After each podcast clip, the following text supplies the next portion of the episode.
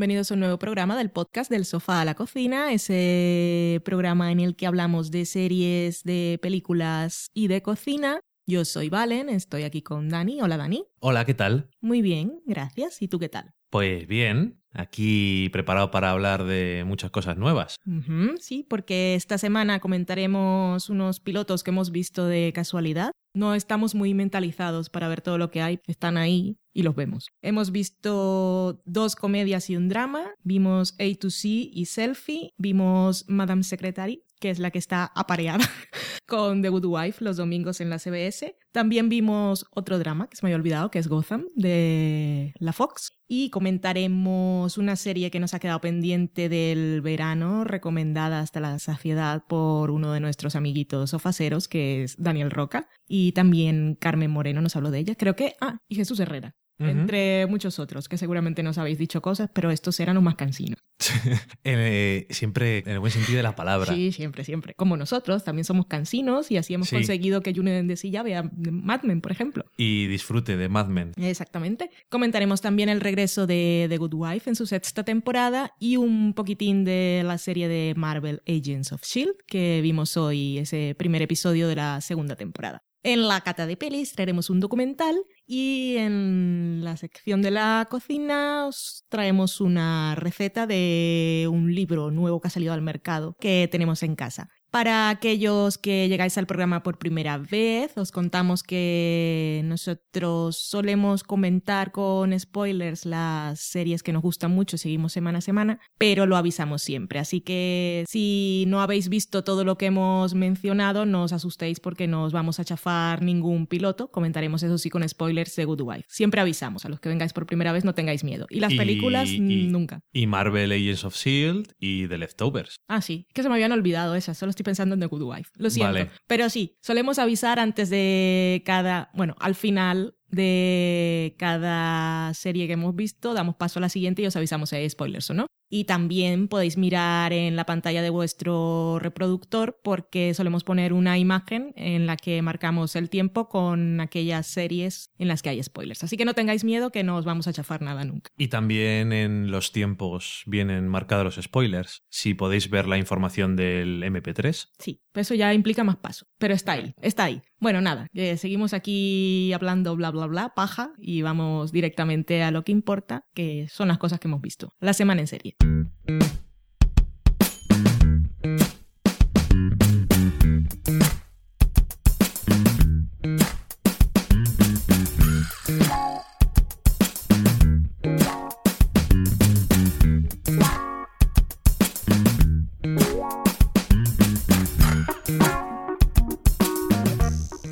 Empezamos la semana en serie con los pilotos. El primero del que os vamos a hablar es A to C, Been a long road.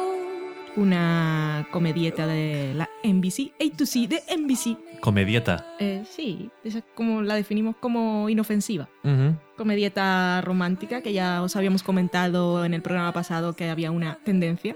Hay otra que no hemos visto que también va por ese camino, que es la de Manhattan Love Story, ¿no? Mm, de ABC. Sí. Bueno, en este caso, A to Z de NBC. Está creada por Ben Quinn y según sus créditos de IMDb ha escrito cosas como Cars 2, la película de animación, Drive, una serie que protagonizó Nathan Fillion, bueno, serie corta, muy corta duración. Yo la asumía como cancelada, nunca la vi, pero Dani dice que... En miniserie. decía que era miniserie. Bueno, pero como The White, The White Queen, ¿no? Sí, claro. Pero eso es mm, lo que se llama así después. Sí. Y otras cosas que no nos suenan mucho, pero hay un título que es una serie también que se llama Century City, que a mí no me suena de nada, pero que hay unos Sí, actores Ce- que ahora Century pueden City, sonar. que era una serie de CBS de hace unos años y si no recuerdo mal salían el que ahora es protagonista de Forever, que nosotros claramente admiramos por Ringer, El señor de Ringer. o por esa gran película que es Los Cuatro Fantásticos. Así que es el mismo, nunca lo tengo en la cabeza como el mismo. Me es igual, ¿Para pero siempre que me lo dices me quedo pensando, ¿cuál? Ah, sí, Creo que también salía Viola Davis, que ahora tiene también su propia serie. la nueva serie de Shonda.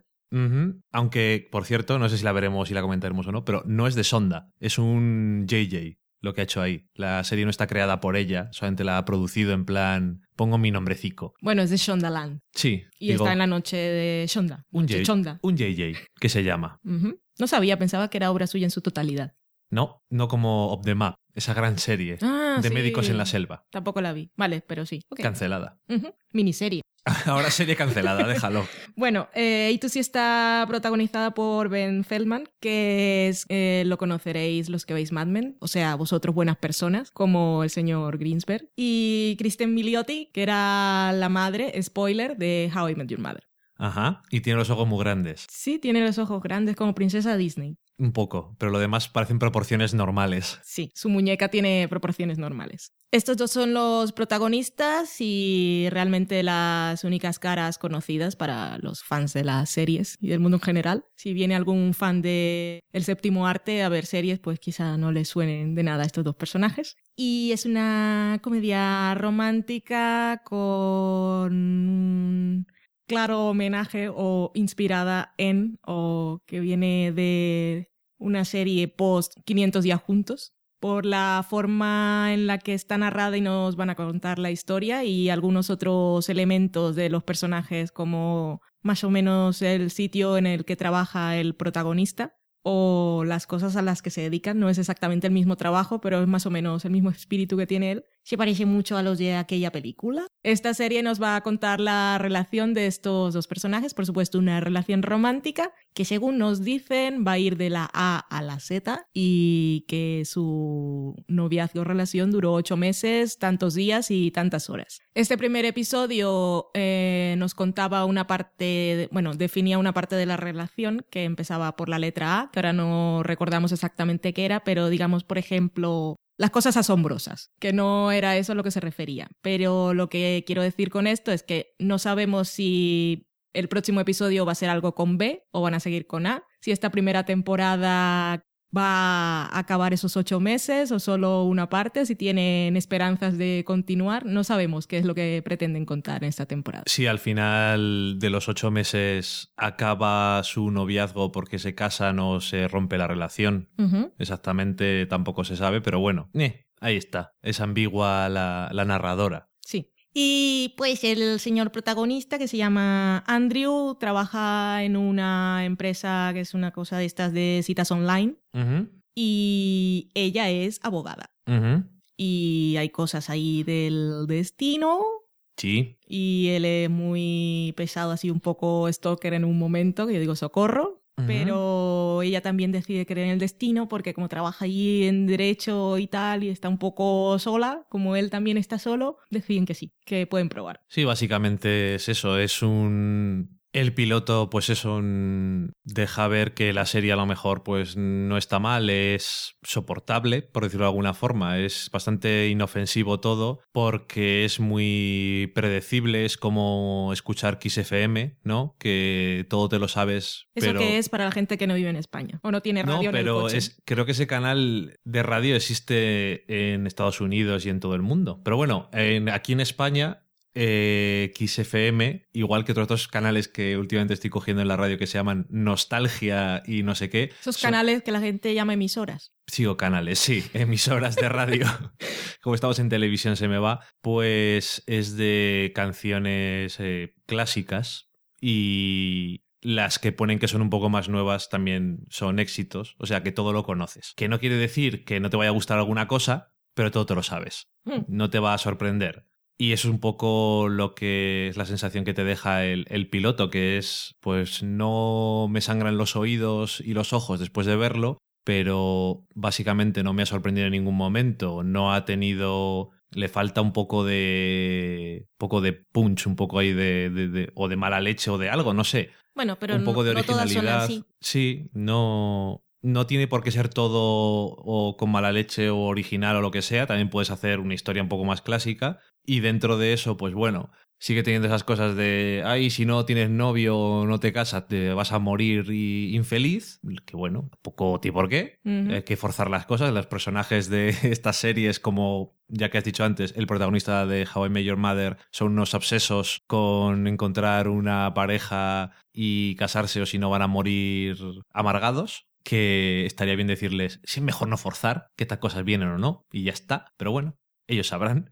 Y al final, pues eso, mm, tiene un chiste que le sale bien para mí, ya que es una comedia. No me acuerdo. El de las cosas que una vez que las escuchas, luego estás todo el rato luego viéndolas. Ah, sí, que eso nos pasa a todos. Se me ha olvidado No- cómo se llama. Pero no queda mal, eso está, está currado más o menos, Hmm. pero francamente el resto del episodio no es, no es gracioso, pero bueno, tampoco intenta serlo, yo creo demasiado. Es más en el tono ese de comedia romántica mm, Moderna. por el medio, un poco más moderna. A veces un poco forzado lo de moderno en el sentido de que, eh, redes sociales, eh, tengo Twitter, eh, tengo Facebook. Por lo menos tienen los nombres de verdad. Sí. Pero en ese, en ese sentido también es muy de, es muy de esta época. Mm. O sea, que no es en plan, no es muy atemporal o que puede ser un clásico y cosas de esas. Pero bueno, no sé. Los dos protagonistas mm, no tienen mala química, ellos No, están bien, bien son agradables. Es que son muy monos, ellos por separado, porque Christine Miliotti, si hubiese sido cualquier otra actriz, tal como fue la última temporada de Cómo conocí a vuestra madre, la gente la habría odiado. Pero ella es bastante adorable. Y el señor Greensberg, pues también es un, no sé, cae bien. Tienen cara de gente que te cae bien. Sí. Y los dos están bien juntos. Yo creo que es una serie de esas que son 20 minutitos, de esas para comer, o quién sabe, igual os enrolláis con la historia y os mola después. Sí, igual, pero no sé. Yo no creo que vea ningún episodio más. Pues yo no sé, igual veo otro.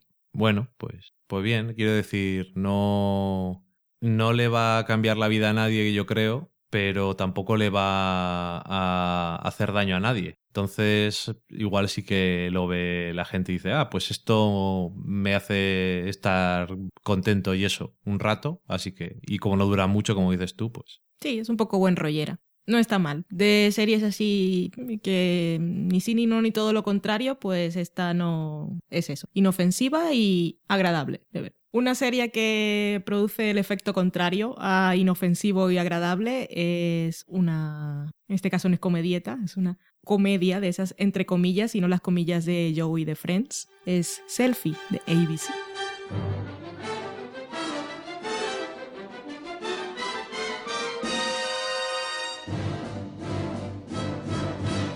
Selfie, que es una serie que está creada por Emily Kapnek, que ha trabajado en Suburgatory, ha escrito también en Parks and Recreation, en Hank, creó una serie de animación que se llamaba As Told by Ginger, trabajó en Aliens in America, eh, tiene más o menos eh, una experiencia en, en comedias de network y trata sobre una chica que es relaciones públicas de una empresa, que está interpretada por Karen Gillian, que la conoceréis los fans de Doctor Who porque es la anterior companion del Doctor. También ha salido este verano en la película Guardianes de la Galaxia, aunque no tenía su melena pelirroja, se había tenido que afeitar la cabeza. Y básicamente es la versión de esa historia que conocemos todos en la que alguien dice, yo creo que puedo cambiarte.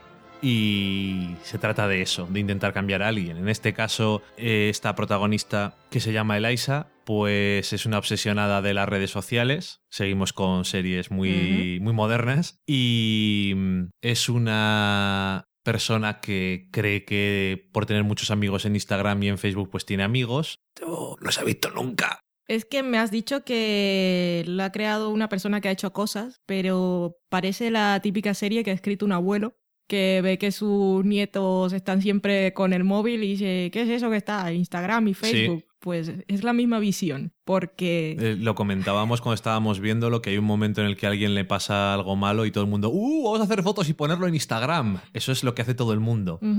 Es como, "Ujú, ujú, tú no usas Instagram para nada. Yo Ni Facebook ni Twitter. ni Facebook, ni Twitter, ni nada. Pero vamos, lo de Instagram es que es un poco como la red social más prominente a lo mejor al principio, porque es un poco selfie y Sí. esas cosas.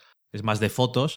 Yo normalmente los Instagrams de la gente no son de poner fotos de otras personas o cosas así, pero bueno, en fin, lo que sea. Eso en el fondo no importa. Lo que importa más es que han metido a la pobre Karen Gillian en esta serie digo a la pobre Karen Gillian porque a mí me cae bien y esta serie es malísima. O sea, bueno, el piloto es, es bastante atroz. El otro protagonista, este hombre que dice que puede cambiarla y hacerla más agradable al humano físico en vez de al de la red social, Está interpretado por John Cho, que hemos visto en muchos lados, en muchas películas y en muchas series. Justamente me estoy acordando de que el año pasado salía en el piloto de Sleepy Hollow, aunque luego no volvía a salir. No me Es acuerdo. normal que no te acuerdes, pero salía en el piloto. Y, y eso, que lo malo de la serie es, bueno, primero, es una comedia, no tiene gracia, pero aparte de eso, sí decían, bueno, es que la protagonista, una cosa que no gusta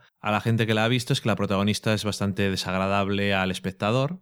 Pero yo no estoy en contra de protagonistas desagradables, como digo siempre cuando hablo de Is Always Sunny en Filadelfia, donde todos los protagonistas son muy desagradables. Y eso sí, quiere decir que no lo ve mucha gente, pero me parece que es muy buena igualmente. En este caso es que no tiene... Es tonta, Bueno, sí, pero es que es demasiado tonta. es demasiado inepta socialmente. Es irrealmente Eso. socialmente inepta. Irrealmente socialmente inepta. Creo que eso se puede decir de una forma mejor. Pero bueno, me da igual. Es desagradable de ver, pero en todos los peores sentidos. Y eso, ver, es de 20 minutos es- este piloto y verlo requiere un esfuerzo por tu parte. O sea, las cosas, aparte, decíamos antes en A2C, bueno, o decía yo, pues es bastante previsible, no es muy original, pero en este caso es lo mismo, pero peor, porque esto es cosas que ya conoces o giros que ya conoces, pero mm, no te sientes cómodo viéndola. Y es como, ¿por qué voy a ver un minuto más de esto? Y es que además como punto de partida es súper irrelevante. No, ¿Qué te puede atraer de esa historia? De una, de una chica que es demasiado tonta para ser una persona real. No dudo que haya gente así en el mundo, pero de todas formas es como demasiado exagerado. Y, oh, sí, alguien puede cambiar. Y tiene este otro que va de superioridad moral y que obviamente está en contra de las redes sociales y todo este tipo de cosas y él puede cambiarla. Obviamente va a haber rollete entre ellos. No sé, es que no, no. Y lo ha escrito el abuelo. Ha firmado Emily Kapnek porque quedaba mejor, porque ya la conocían y eso, y podían firmar el contrato de forma más fácil, pero en realidad lo hace su abuelo. Yo sé que tú no lo sabes, pero acabas de describir una trama de un episodio de Los Simpson. Prácticamente, pero al revés. En el que Bart y Lisa es- escriben un episodio de eh, Rasca y Pica, pero no pueden presentarlo porque son niños, y su abuelo es el que lo presenta porque es un adulto. Esto es como Y es una estrella. en, lo, en el siglo XVIII, cuando las mujeres no podían escribir y Sí. firmaban por ellas los hombres. Pero ahora es, los viejos no pueden escribir, tienen que escribir mujeres. Eso- creo, que eso no, creo que eso no es así, pero bueno. Eh, creo que ya, si estamos desvariando tanto, es porque es que realmente no hay nada que hablar de esto. Es que es malo y ya está. Pero es malo, es desagradable en los peores sentidos. eh, Hay chistes de vómito. hay un chiste de vómito nada más empezar. Bueno, no, perdona, no es un chiste de vómito. Es lo que desata la serie Mm. el vómito. Y creo que una serie que nace del vómito, creo que te estás diciendo todo ya. Eh, es que no. Esto es, es mala, ya está. Es que no le veo nada. Ahora mismo no le veo nada redimible. Ni siquiera que a mí me gusta mirarla a ella. Ni siquiera, eh, ni siquiera me gusta mirarla. Porque su personaje es tan poco atractivo y desagradable que anula sus cualidades. De que sí, como en Doctor Who era una persona mucho más agradable de ver, aquí es me da pena porque es como, voy a hacer mi... eh, al final, Guardianes de la Galaxia no saben si va a ser algo bueno, no es grande o no, lo ha sido, bien, bien por ella. Pero esto es el gran debut de esta escocesa en Estados Unidos al final, porque es la network, que es lo que más va a ver la gente al final. Y, y esto es, es lamentable. Me da más pena por ella que otra cosa, porque es que es, es muy mala. El piloto es, es horrible. Bueno, estáis avisados si lo queréis ver para sufrir, pues ahí está a disposición de todos. ¿Se puede juzgar una serie por un piloto? No puedo juzgar la serie entera por un piloto. No. Ni siquiera creo que nadie puede llegar a juzgarla porque no creo que tenga vida suficiente para llegar a ser serie. Yo tampoco pero, lo creo. Pero un piloto lo podemos juzgar. No, para sí. eso están. Si lo malo es que muchas veces ocurre los pilotos, sobre todo en comedia, siempre decimos, bueno, pues necesitan episodios para ver cómo van a desarrollar las cosas. Sí, Pero es que si aquí- hubiésemos visto el piloto de Parks and Recreation en Yo su momento, pero yo le vi y vi los primeros seis episodios de la serie y dije, ¡socorro! tenías los seis primeros episodios. Digo, estamos aquí grabando el programa y vemos el primer episodio. Decimos, "Uf", no sé. No, es que eh, la primera temporada de Parks and Recreation es bastante... tiene bastantes fallos y problemas. Vale, ¿qué problema hay con esta serie, por ejemplo, en comparación con aquello? O con otras series, con otras comedias que tuvieron un piloto me o malo. El problema es que la premisa aquí no parece interesante ni se le puede sacar partido. El piloto de Big Bang Theory es horrendo. Y no digo que la serie sea buena, aunque yo vi hasta la tercera temporada así y la veía tranquilamente, después ya me cansé porque es demasiado clásica y estas cosas para mí, pero bueno, el, digamos que el punto de partida, la premisa es mucho más abierta y tiene más posibilidades cómicas, sobre todo cuando ves cómo lo manejan aquí. Ahora que mencionas The Big Bang Theory, una cosa que pensé cuando estaba viendo Selfie es que creo que el formato multicámara y soltar esos chistes malos y hacerlo todo un poco más exagerado le funcionaría.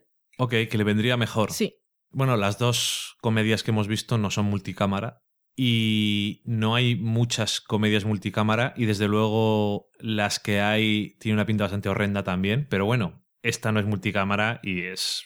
Bueno, eso. yo creo que le, le- le iría bastante bien, porque si llevan al público adecuado se reiría o depende cómo acaban las bromas, que yo creo que de alguna manera también en multicámara incitan la, a que el público se ría, yo creo que funcionaría. Es el tipo de serie un poco rancia que le iría bien ese formato de risas enlatadas. O ponerle las risas enlatadas directamente, ya no exponerla al público, porque igual no se ríe, pero sí podrían poner las risas donde creen que van.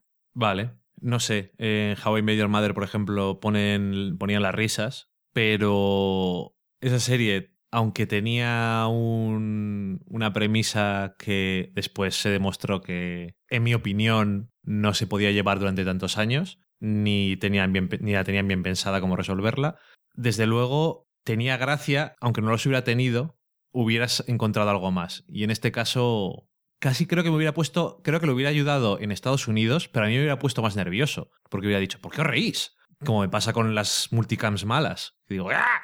No riáis. Pero habría sido una forma de ayudarme a identificar dónde se supone que van la gracia. Vale, para que dijeras, ah, esto era el chiste. Esto era. Bueno, y ya que estamos en off topic, también quería aprovechar, súper off topic, pero si hay algún fan de, de Big Bang Theory, quiero hacerle una pregunta, porque cada vez que pongo, pongo pocas veces la televisión tradicional, y por televisión tradicional no me refiero a los canales de producción española, sino a los canales de cable eh, en España, por ejemplo Neox. Siempre que he pillado que estoy por aquí sola algún mediodía comiendo y me pongo cualquier cosa porque me da pereza encender el, or- el ordenador, eh, dejo de Big Bang Theory y siempre pillo los mismos episodios. Creo que son de la quinta temporada de la serie. Lo que os quiero preguntar, fans de la serie, es, con lo único que me quedo de los episodios que veo es que Penny está alcohólica perdida, yo la entiendo, y quiero saber si eso ha continuado y es una cosa que la define. Porque en cada episodio que veo, siempre veo los mismos tres, no sé por qué, da igual cuando encienda la tele, y siempre está con una botella de vino o en su defecto una copa. Pero quiero saber si eso ha formado parte de su personalidad, que para poder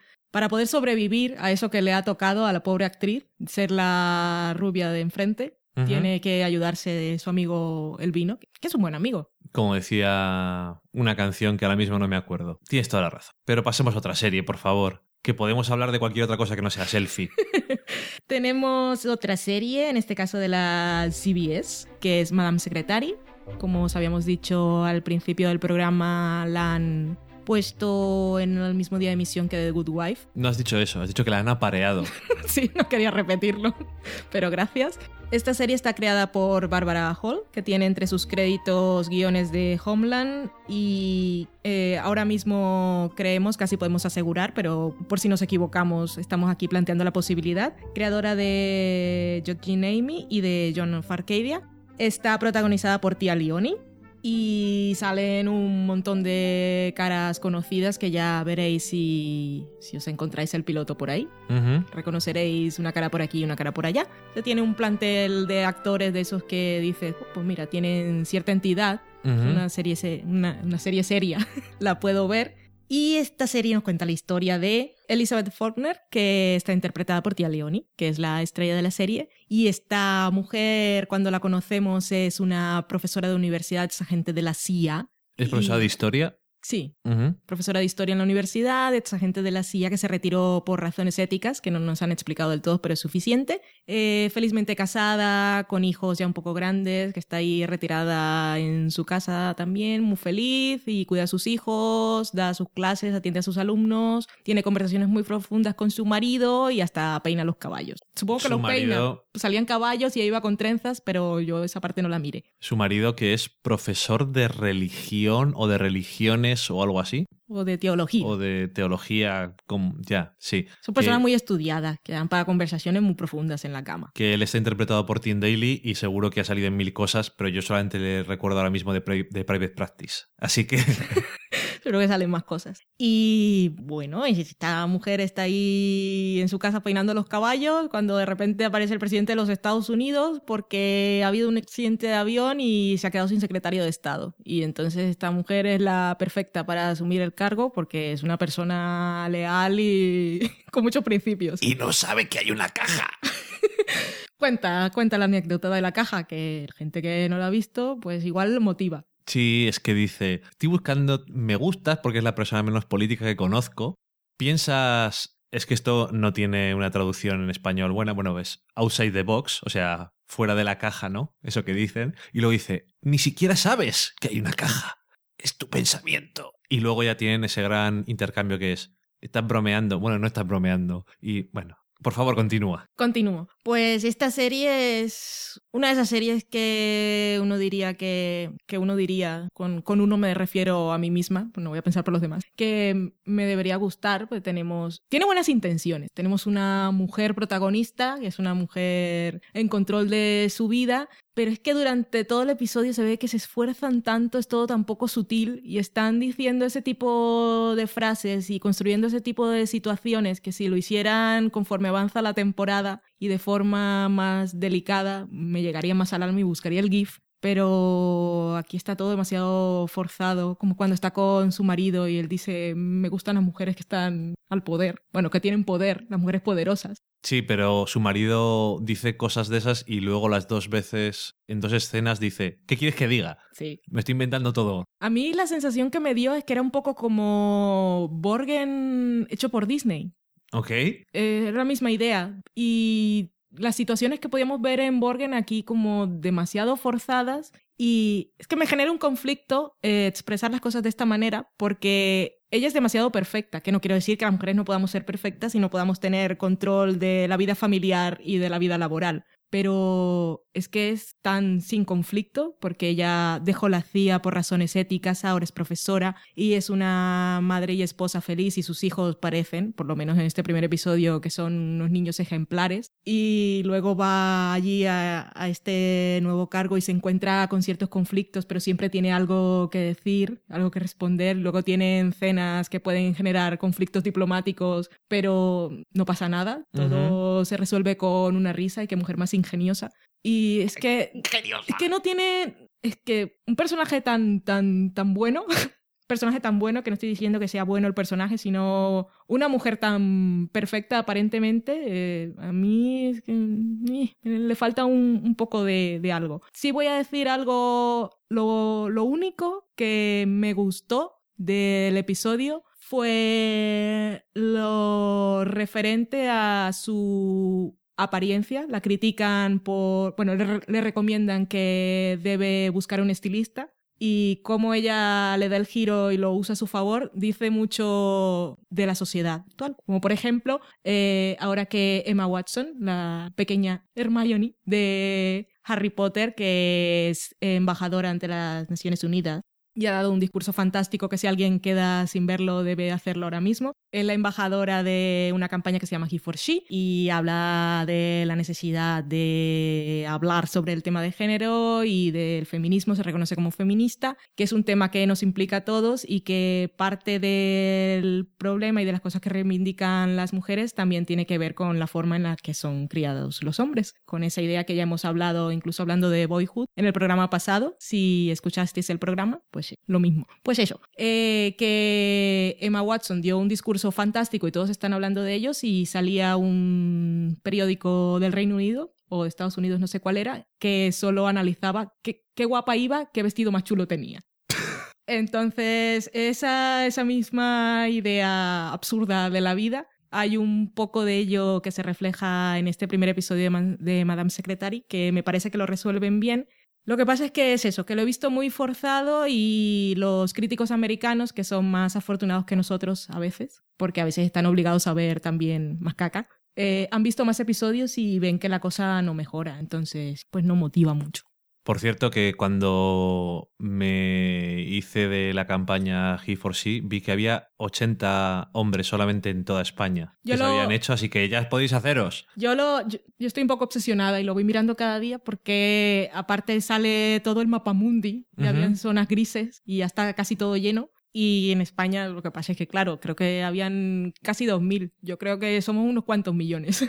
Anyway, Eh, volvamos Secretary. a Madame Secretary. Eh, sobre el papel es una gran compañera de The Good Wife, mucho mejor que The Mentalist. Sí. Eh, de hecho, sobre el papel es la mejor compañera que te puedes imaginar.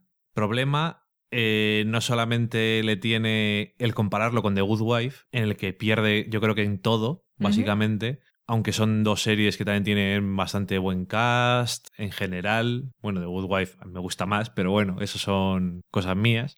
Sino que de por sí ella eh, tiene los problemas que tú has dicho y sobre y a mí también que aparte del tema de la sutileza, o a lo mejor por el mismo tema de la sutileza que no se filtra en los diálogos y eso, los diálogos son muy retard en general. Los intercambios son bastante tontos. Es como no es no, no parece escrito por una mujer que tiene una experiencia en televisión. Y el resultado es bastante de que lo estás viendo y no te parece, joder, qué horrible es esto, sino en más, eh, más en plan que casi, casi, casi te ríes de lo malo que es. Que En se mucho- nota cómo muchas- lo intenta tanto todo. Y quiero decir, ese es otro problema, lo de intentarlo mucho, que te puede, te suele dar muchos problemas y el piloto de esta serie los da. O sea, no te, no te deja buenas sensaciones. Que también algún crítico ha dicho, hemos visto tres episodios y sigue siendo igual de mala,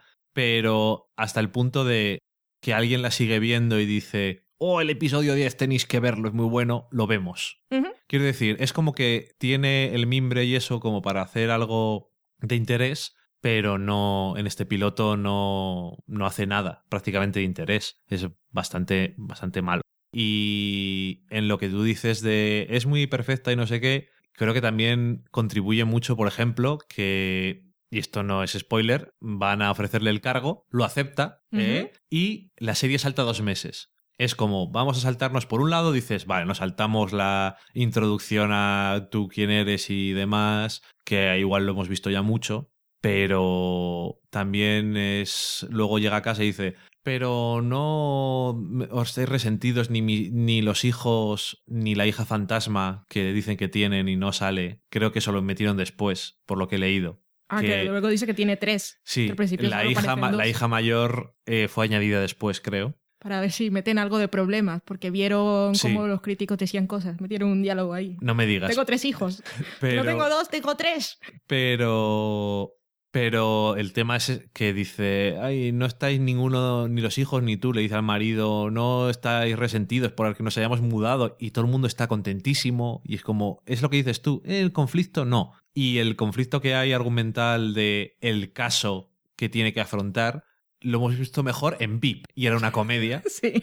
creo que era el mismo, básicamente. Y los personajes que hacen tonterías o cosas mal no están lo suficientemente desarrollados o mm, te dejan la sensación de que lo hacen porque son humanos, sino simplemente porque alguien tenía que hacerlo, para que haya más conflicto. Y luego está Shelko Ivani- Ivanek, que le conocemos de Todas las todo. series.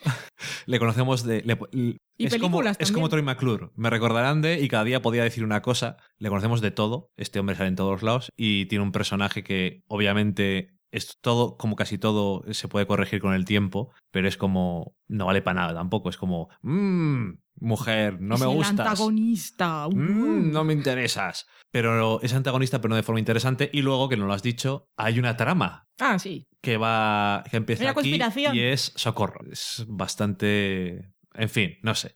No me ha gustado. Tampoco voy a ver ninguno de estos. Es que su personaje parece muy poco complejo tal como está presentado. Yo No, digo, la está serie. bien, sí, pero en este caso me interesa más su Bien, personaje, porque siempre son los personajes los que me atraen a primera vista. Y leí alguna crítica, no me acuerdo ahora en qué blog, una mujer que, que es buena madre, que parece que todas las mujeres en ficción son mala madre. Y digo, pues Alicia Florrick es una madre estupenda y es un personaje muy complejo y no es una santa, no es The Good Wife, que es un título irónico. Y en este caso es que ella es... eh. Pero es que nadie dice que sea buena madre, porque nunca la vemos ser buena madre. No, en el piloto, pero que en el piloto solamente asumimos que la- han criado bien a sus hijos y ya está, y son todos perfectos. Ya está. Y Bueno, todos tienen discusiones. para. Todos tienen discusiones muy profundas en la mesa. Oh, vamos a hablar del gobierno y no sé qué. No sé, no es interesante. Exacto. Y, y bueno, es que esto es injusto, pero estoy pensando en el piloto de The Good Wife. Es que el piloto de The Good Wife era tan bueno. Es que los cinco primeros minutos del piloto de Good Wife son perfectos. Y aquí tenemos a una mujer peinando un caballo. Probablemente. Eso es cosa tuya.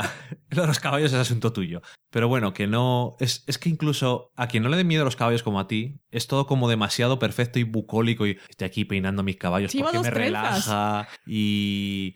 es- no sé. No es interesante. Y eso, ya está. Eh, y, y bueno, yo por ahora no voy a seguirla viendo y mucho menos después de saber que hay quien ha visto más episodios y sigue igual. Esperaremos a ver qué ocurre. Los que lo sigáis viendo, pues nos vais comentando. Si sois fans y si, si pasan cosas que mejoran lo, lo que hemos comentado. Ujú. Si construye un personaje más interesante y si crean más conflicto que el de soy una mujer aquí en el gobierno y a veces me dicen cosas. Ujú. Porque soy, eso ya lo sé. Vamos a pasar ahora a otro piloto, en este caso de la Fox, y se lo voy a dejar a Dani porque es su territorio. Ciudad Gótica. Gotham.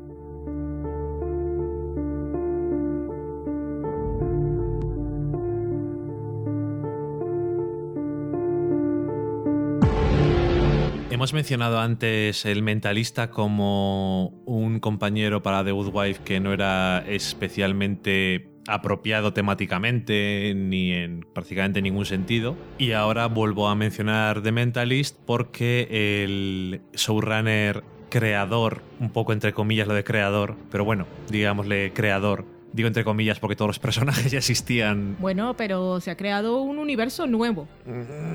Hom- El universo nuevo, El universo nuevo de que están todos los personajes allí interactuando. sí, Bueno, Eh, Bueno, vale, pues el creador es Bruno Heller, el británico que fue el creador del Mentalista y por supuesto de una serie mejor que el Mentalista que era Roma, aunque el Mentalista al principio a mí me gustaba bastante, aunque luego ya hasta me cansé, sobre todo después de, esto a los que lo hayan visto ya lo sabréis, después de un final en el que no tuvieron las pelotas para acabar ya y volver y con el superargumento de Red John y dejarlo a otro lado, y dije, pues si vais a alargármelo más, que os dé por saco, adiós, y no volví. Y en este caso tenemos a este hombre dirigiendo Gotham, que es una serie que por si acaso no es lo suficientemente obvio, es la ciudad de Batman. Pero ¿qué ocurre? Pues que la Warner no puede permitir que exista una serie en la que sale Batman, obviamente. ¿Por qué? Pues porque tienen películas y no se puede tener al mismo actor en una serie de televisión y en la película, no puedes tener versiones que compitan. Así que en vez de tener a Batman, tenemos a Bruce Wayne nada más morir sus padres, o sea, de pequeño. Y parece que va a ser una parte importante de la serie. Uno ha de asumir que esto podría llegar a ser un Smallville en el que en el último episodio se pone la capa y se va y se acaba la serie. Pero bueno, en cualquier caso, eso no iba a ser originalmente la serie. La serie originalmente no iba a salir Bruce Wayne directamente. Sino que iba a ser solamente de el comisario Gordon, o en este caso todavía no comisario, de James Gordon, que llegaba a Gotham por primera vez y intenta adaptarse a esta ciudad tan corrupta y horrible.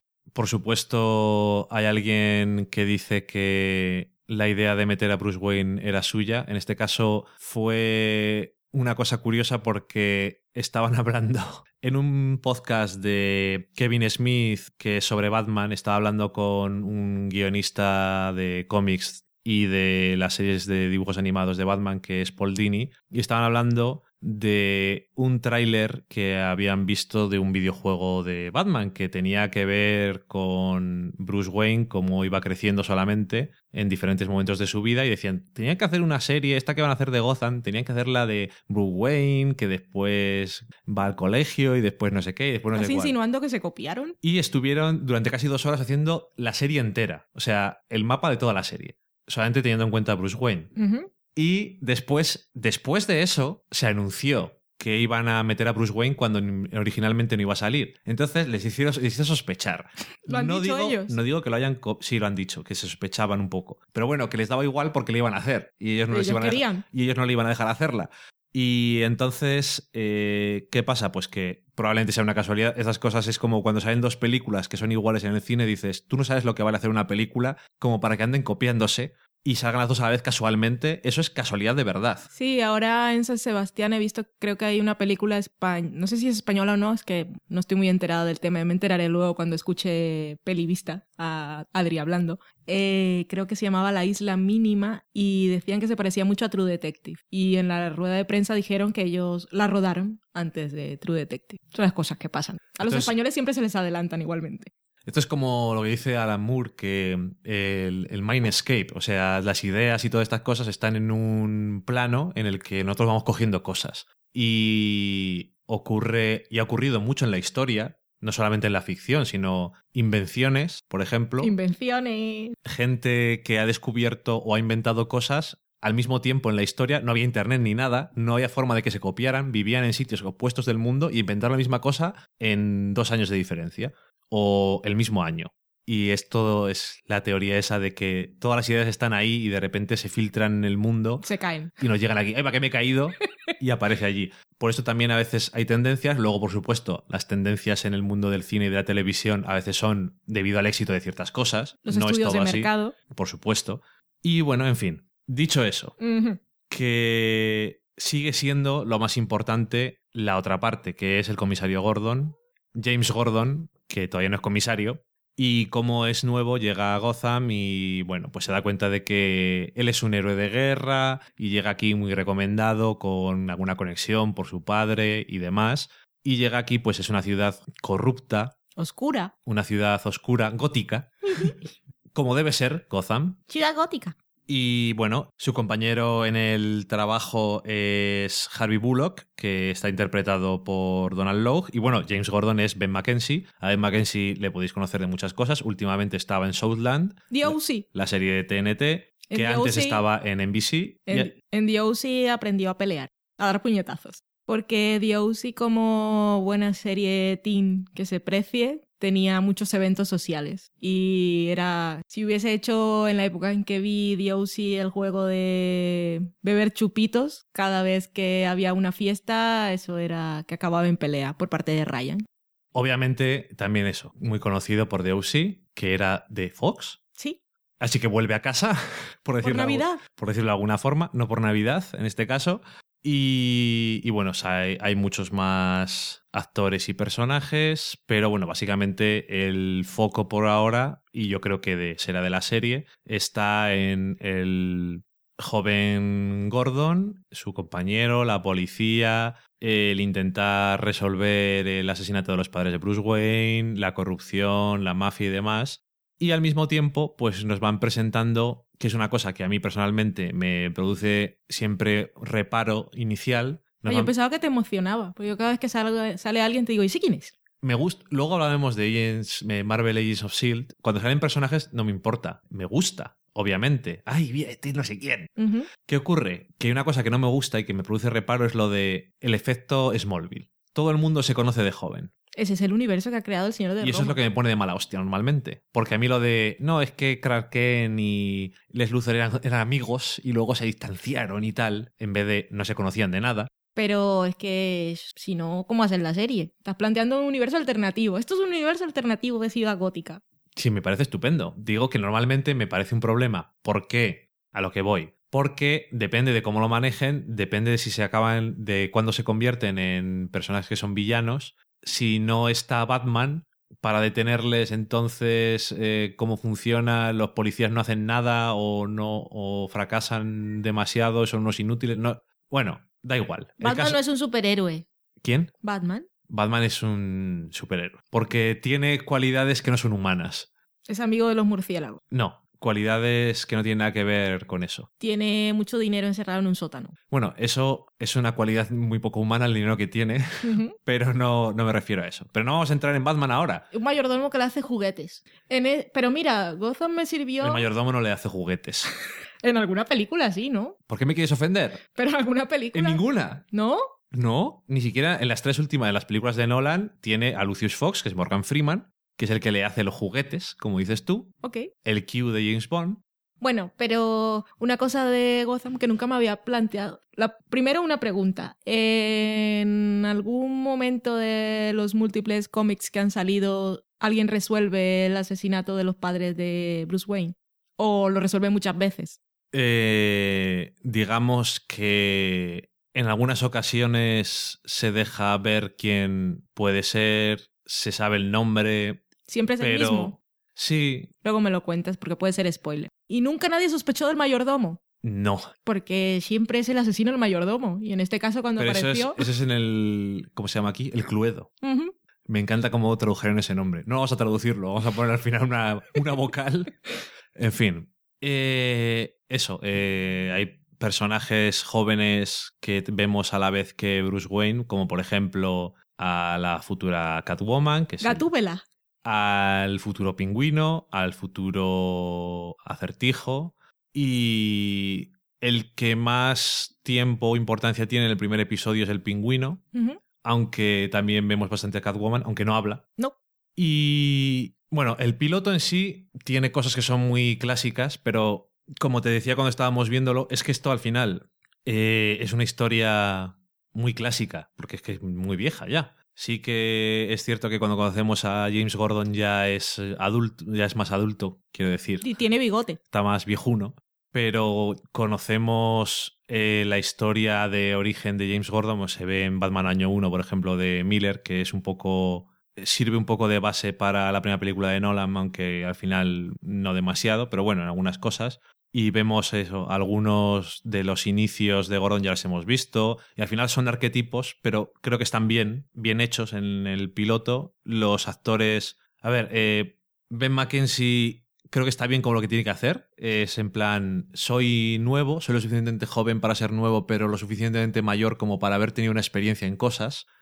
Eh, a tener ese adecuado para el personaje punto de vista de yo tengo un punto, tengo una moralidad que no voy a, que no puedo permitir corromperse y es al final es lo que le acaba haciendo el personaje que, que es y que cambia eh, un poco cómo funcionan las cosas en la ciudad. Y Donald Lowe, yo creo que es que eh, ha nacido para hacer ese tipo de papeles. O sea, Hacen buena pareja. en Terriers lo mismo. Mm. Era. Es un, poli- es, es un.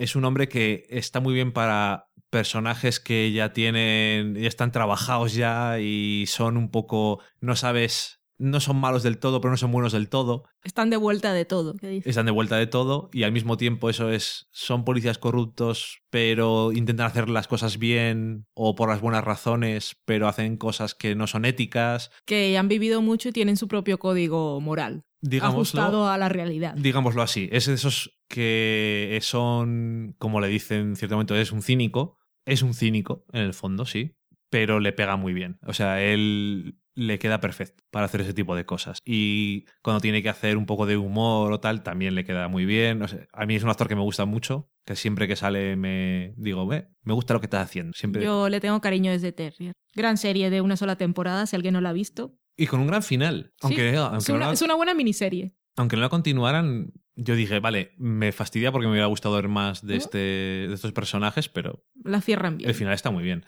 Y, y bueno, eso, que el piloto a mí me gustó en general, la ambientación y eso me gusta porque es, como siempre, tienes ese problema de no podemos hacerla en el pasado porque, primero, es, es más caro hacerlo las cosas en el pasado.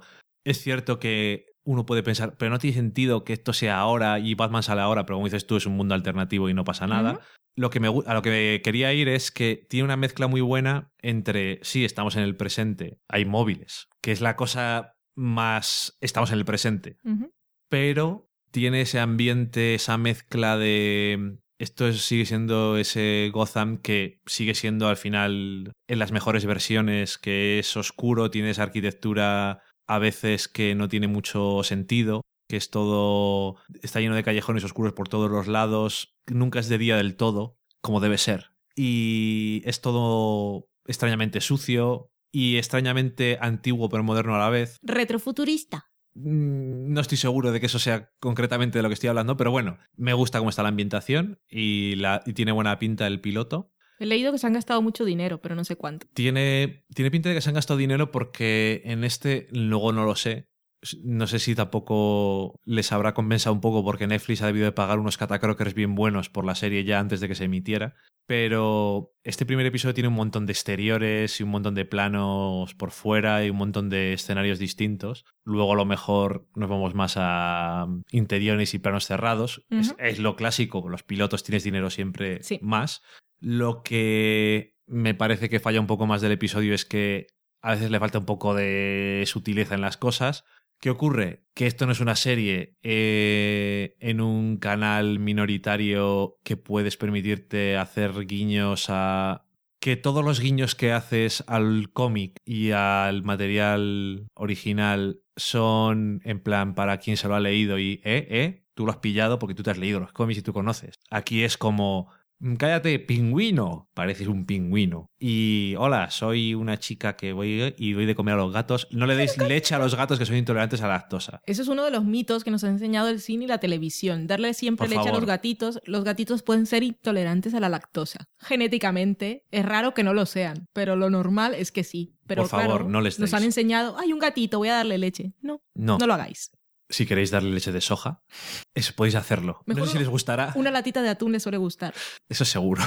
Eh, oye, Edward Nigma, que a mí el nombre siempre me ha encantado, porque es en plan de... Le hemos creado en una época en la que la sutileza no es necesaria. Hacemos lo que nos da la gana. Pero directamente ya el nombre no es sutil, pero es como... "Mm, si, quiero mirar, si quiero hacer tijos, miraré en los... En the Funny Papers. Frase gracia.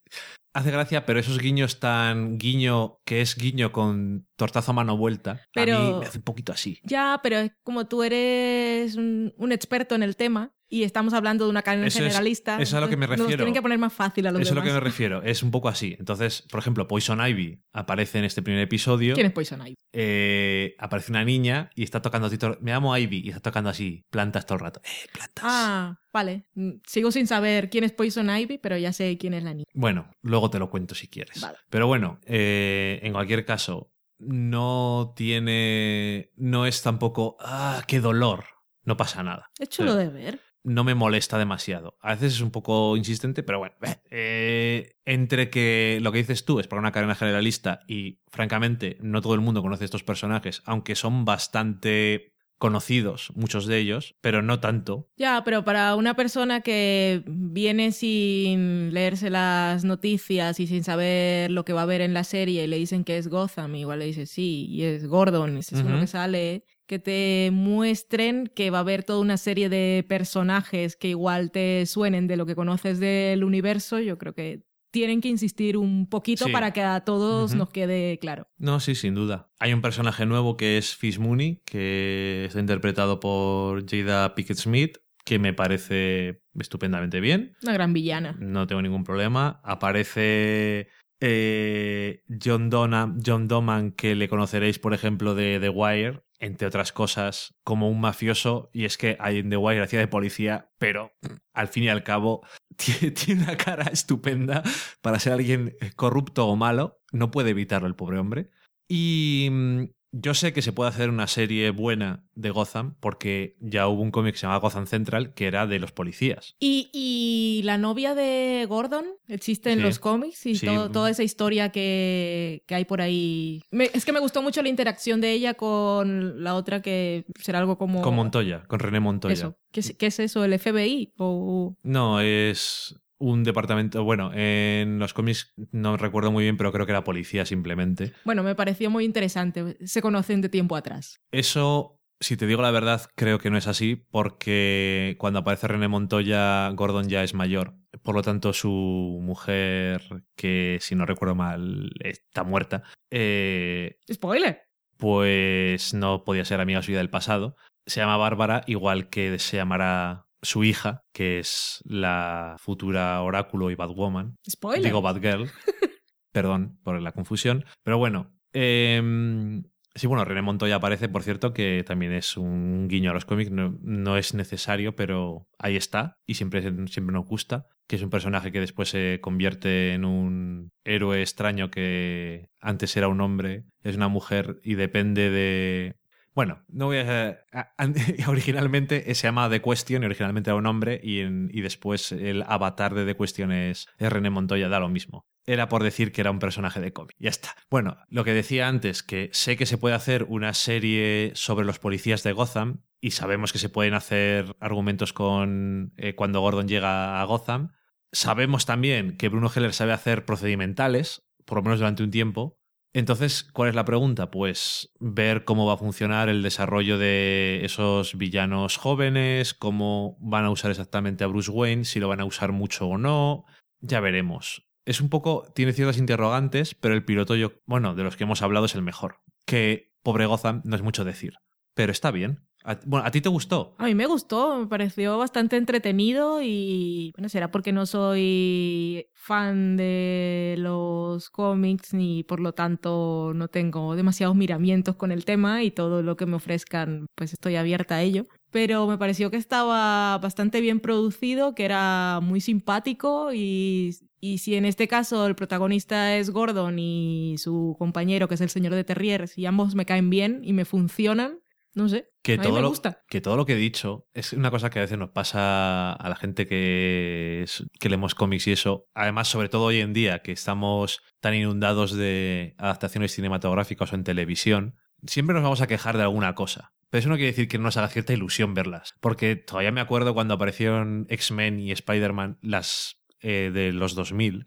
que, bueno, X-Men no tiene otra versión anterior, pero bueno, hoy en día esas películas no son tan buenas pero la ilusión de ver las cosas ahora ya no es tan Se ha llamativo. convertido en un cínico ya. No, a lo que me refiero es que, primero, en el 2000 tenía 14 años menos, y eso me quitas unos años. Eso lo primero. Lo segundo, como no estábamos acostumbrados a las adaptaciones, la ilusión por ver cosas era bastante grande.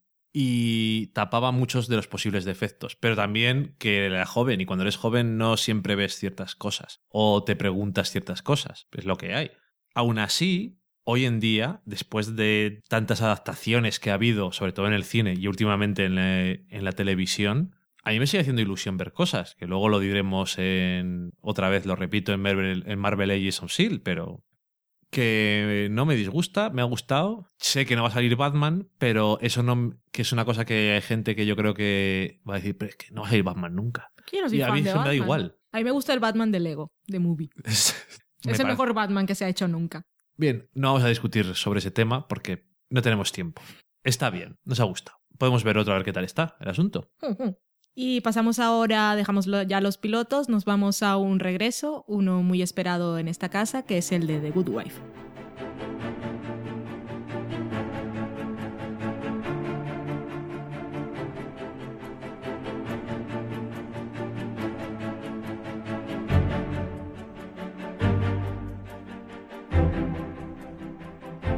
Y llega el momento, el primer momento spoilers de este programa. Aquellos que no veis The Good Wife, lo siento por vosotros. Y también os miramos con los ojitos entrecerrados, como aquellos que no veis Mad Men. Os invitamos a pasar a la siguiente sección o a la cata de pelis. Si no seguís al día los agentes del escudo ni de Leftovers. The Good Wife, sexta temporada.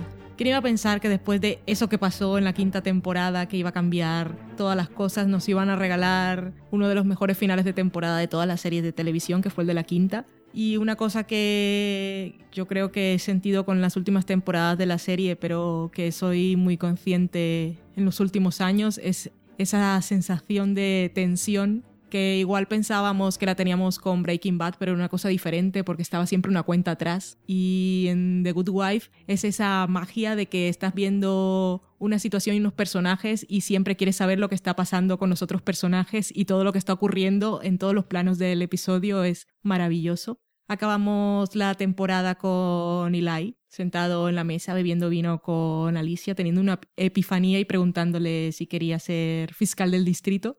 Y empezamos la temporada en ese mismo momento, con Alicia diciendo, ¿qué mierdas me dices, Eli?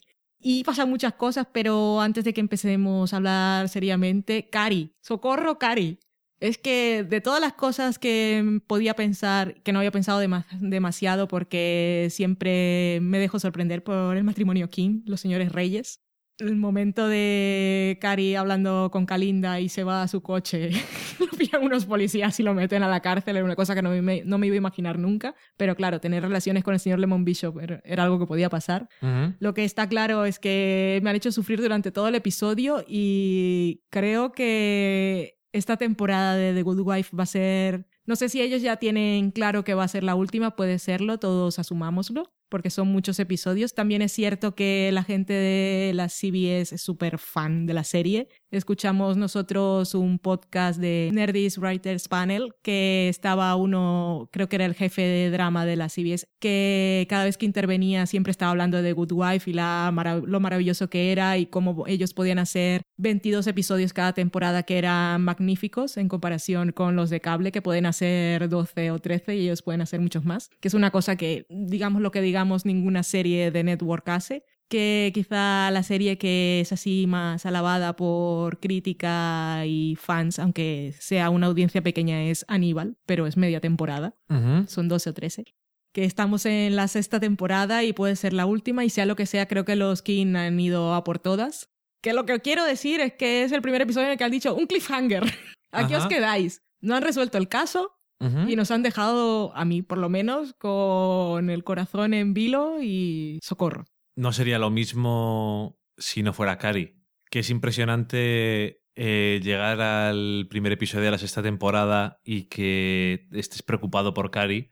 Y como yo te dije cuando estaba viendo The Good Wife, que la fui viendo más tarde que tú. Sí, y yo te también, dije, yo también. "Eh, Cari no me gusta. Yo te enseño cosas buenas de la vida. Te he enseñado. Mad Men y The Good Wife. Y gatitos. Yo puedo ya. Y, y gatitos. Ya está. Y por eso, me, ir- por eso me puedo ir a la tumba tranquila. Sí, exactamente. Lo he hecho todo en la vida. No necesito sembrar árboles, ni escribir libros, ni tener hijos, ni nada de eso. He hecho todo lo que tenía que hacer. Eh, y eso, ¿y qué te dije yo? Espérate. Sí, espérate. Me pegó un bofetón virtual y dijo que te esperes. Idiota. Ujú, Y me esperé. Y era verdad. A partir de entonces he aprendido a no discutir nada de lo que me dice. Sumiso. Pero eso que si alguien que está viendo la primera temporada le dices, tía, ahora sufriendo con Cari, que le está pasando una cosa, como si se muere. Y Eh, es... Sí. mm, Bueno, aparte yo creo que el actor lo hace muy bien. Y me hace gracia que los críticos que siempre dicen que The Good Wife está bien, hay gente que dice que The Good Wife es, es lo mejor de los mejores dramas que hay. Yo. Y hay otros, no, digo los críticos americanos, Lo de verdad. Porque no te pagan. Mm. Y hay otros que dicen, está bien, pero esto le falta un poco de pulir. Esto si fuera más corto, tal. Y una de las cosas que suelen decir, o sobre todo en los dos últimos años, que yo creo que, o sea, en este primer episodio y en la quinta temporada, que yo creo que es cuando más ha pasado, es que los episodios están demasiado busy, demasiado llenos de cosas, todo el rato pasando cosas, y no se centran y no siempre todo se ata unas cosas con otras. Pero es que yo creo que Bien, es pero- parte del espíritu de los últimos episodios y que viene de la temporada pasada. Es que en cada episodio hay, hay muchas, como un malabarista tiene muchas pelotas en el aire. Que si no, si te estoy diciendo lo que dicen y digo que me parece curioso porque es una de las cosas que más me gusta a mí. Pero yo creo que eso son tendencias. ¿Sabes qué pasa? Es que en Estados Unidos hay muchos críticos, pero también hay unos 10, 15 que son como la élite, que son los que más participan en Twitter y siempre están hablando unos con otros. Y siempre intentan escribir algo diferente que cause debate o que genere conversación, que les pagan también por atraer visitas y comentarios. Que bueno, que no pueden opinar todos igual, porque para ellos también sería aburrido. ¿Cómo me diferencio de los demás? Pues encuentro un punto muerto en esta serie de las que todos habláis bien, pues yo creo que no lo es tanto. Me parece que es una forma de verlo bastante cínica, pero que probablemente sea muy cierta, aunque yo en algunos casos no tengo la sensación. Por ejemplo, con eh, estos hombres de Hitfix, los de Firewall and Iceberg, siempre tengo la sensación de que les guste o no les guste algo, esté de acuerdo o no esté de acuerdo con ellos, por lo menos sus razones siempre me parecen honestas. Y, bueno, pero hablemos bueno, de lo la. Totalmente. Que el primer episodio de Good Wife de la sexta temporada está estupendamente. Me gusta mucho. Pero que han criticado porque estamos hablando de todo esto.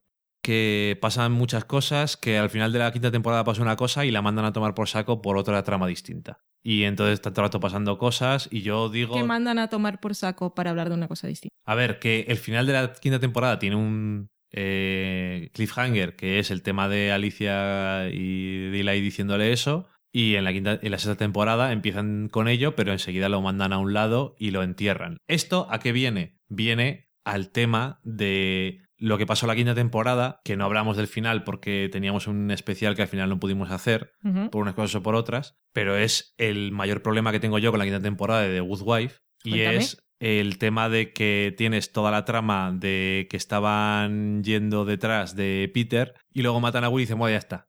Y no se vuelve a saber de ello. El momento en el que muere, eso era todo, era tan importante ese testigo que ya no, no vamos a hacer nada. Y ya no, se vuel- no vuelven a salir en todos los 10 o 12 episodios que hay después de que muere Will, no se vuelve a hablar de eso. Pero eso no quiere decir que no vuelva a salir, así como yo también espero que en algún momento vuelva a salir lo del marido de Kalinda que pasó. Eh, no va a pasar. Eso es otra cosa, que eso ya lo dijimos cuando hablamos de ello. Esta Navidad de Kalinda le ha matado claramente, no hay que decir nada más, y nadie habla de ello. De, me da la sensación, y eso es lo que yo siempre he pensado, de que The Good Wife hace episodios, hace 22 episodios, y no me parece ninguno malo. ¿No?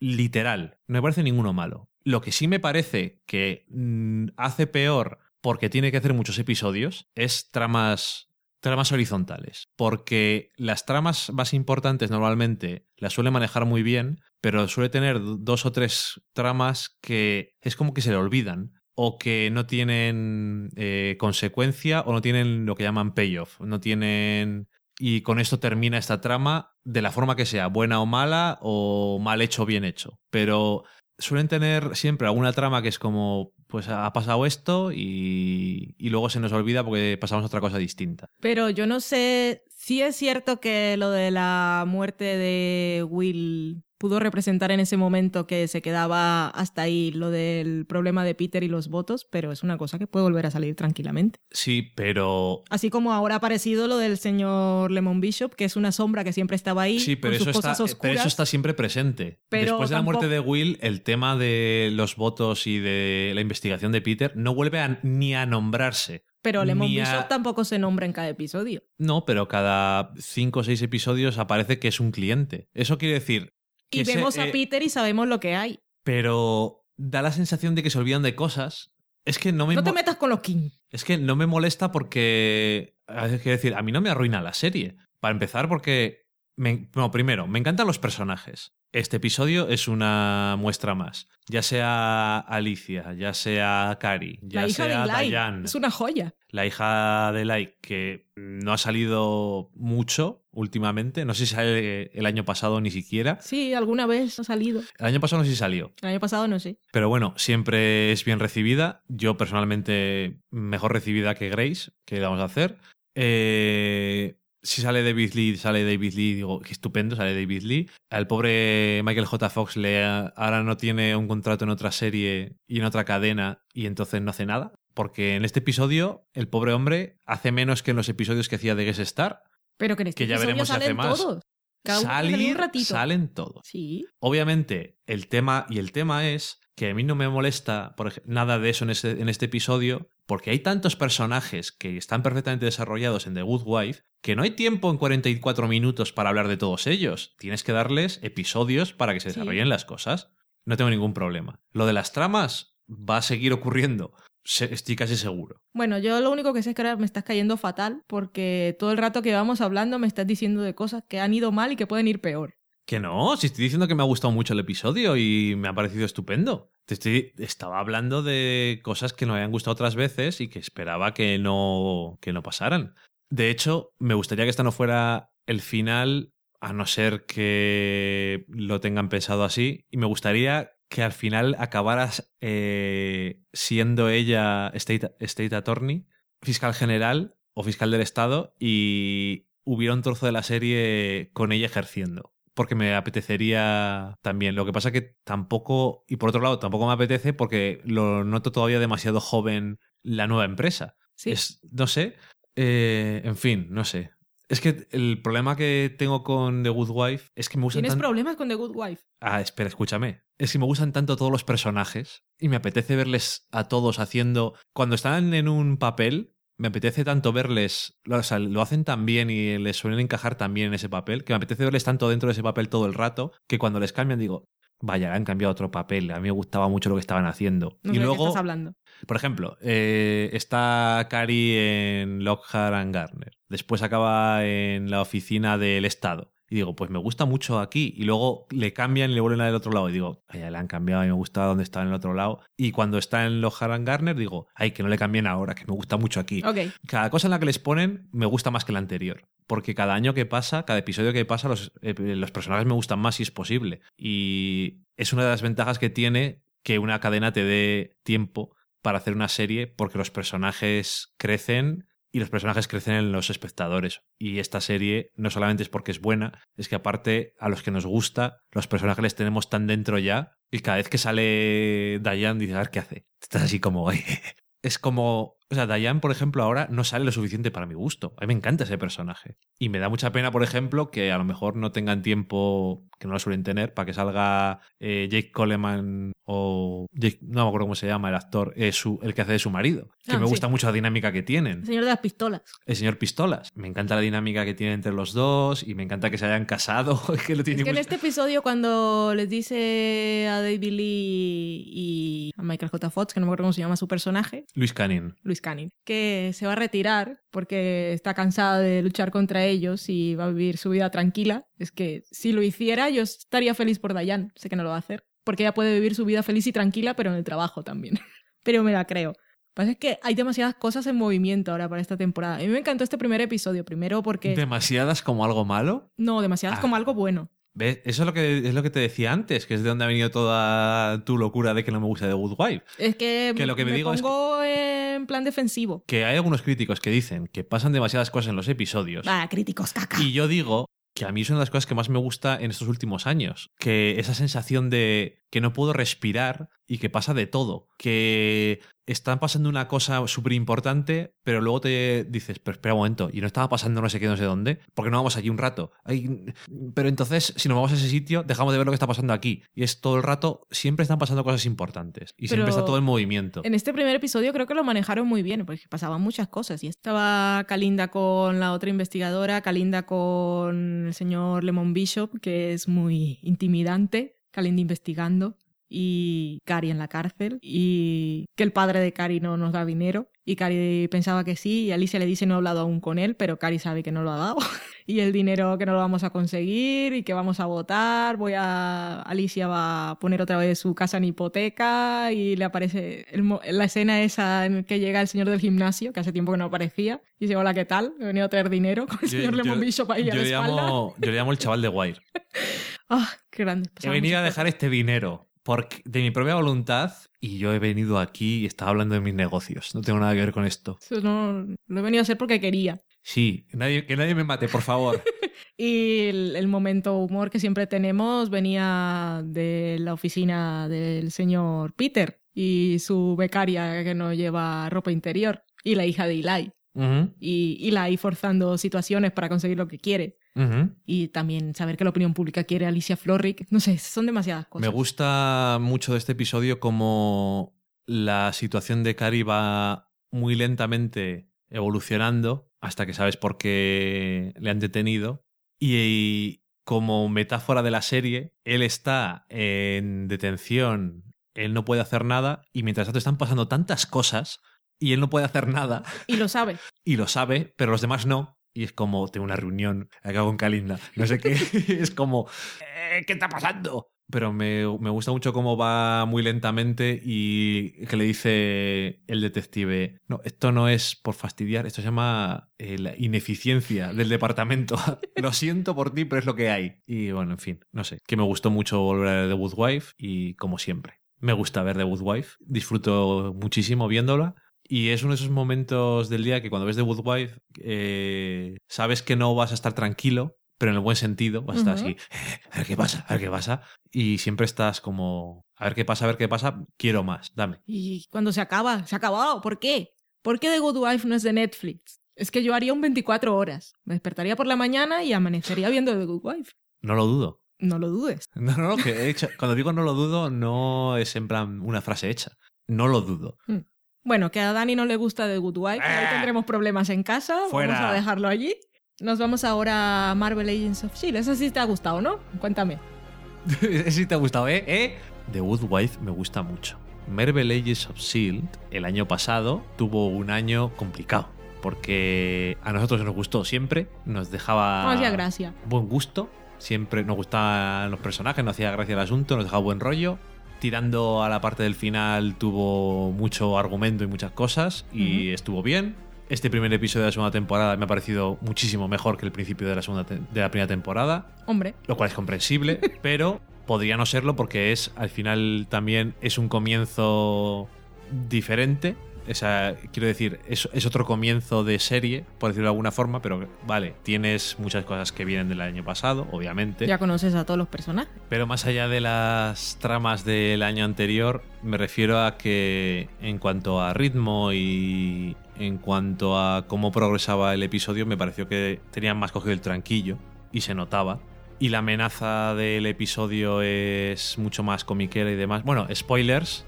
Eh, por si no habéis visto el primer episodio de la segunda temporada de Agents of Shield, Aunque lo que vamos a comentar tampoco le arruina nada a nadie. Tampoco, pero... bueno. El hombre absorbente aparece, el hombre Vileda.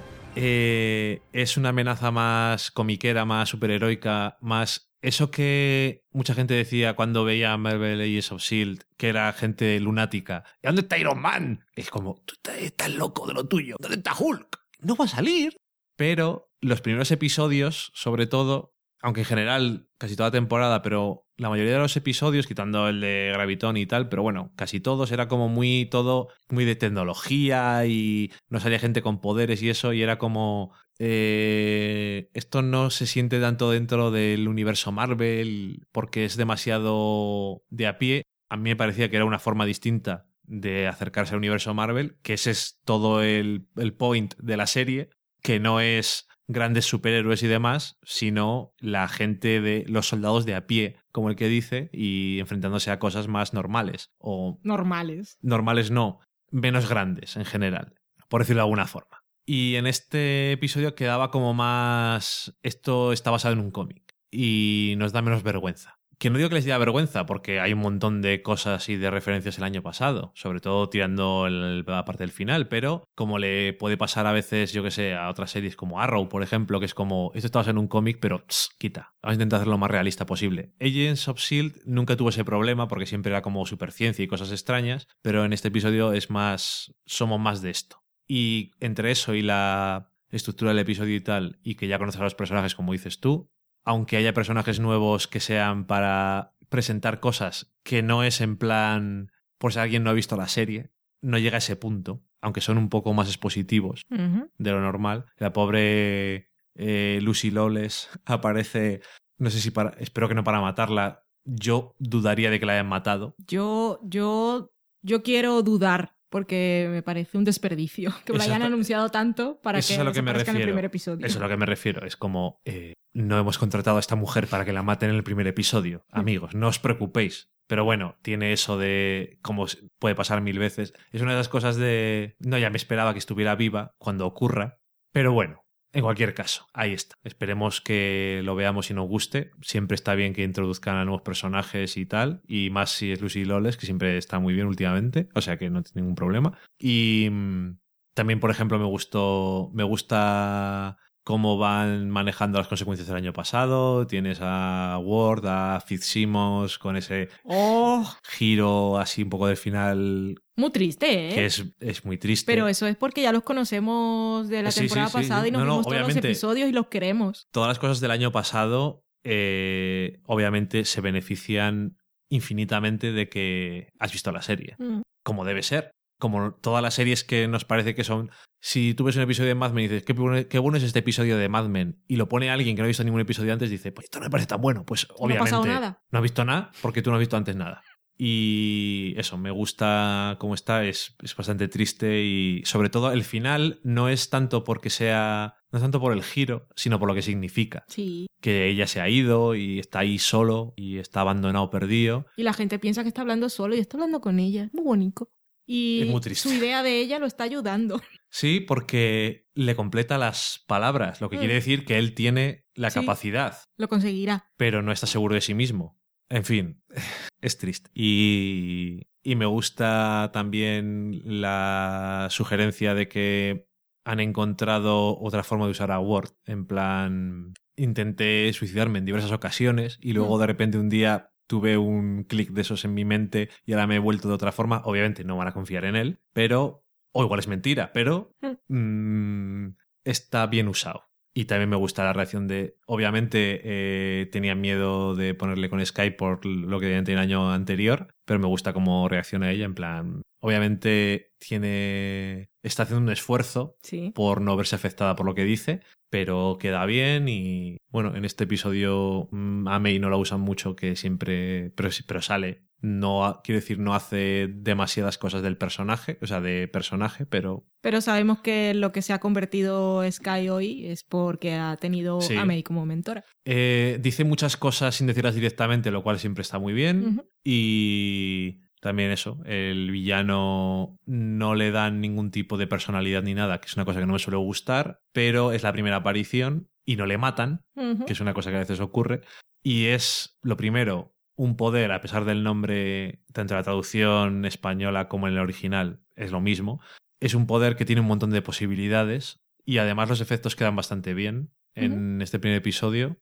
Y si le dan un poco de personalidad y tal, puede quedar también curioso. Y si tú tuvieras el poder absorbente, ¿qué tocarías?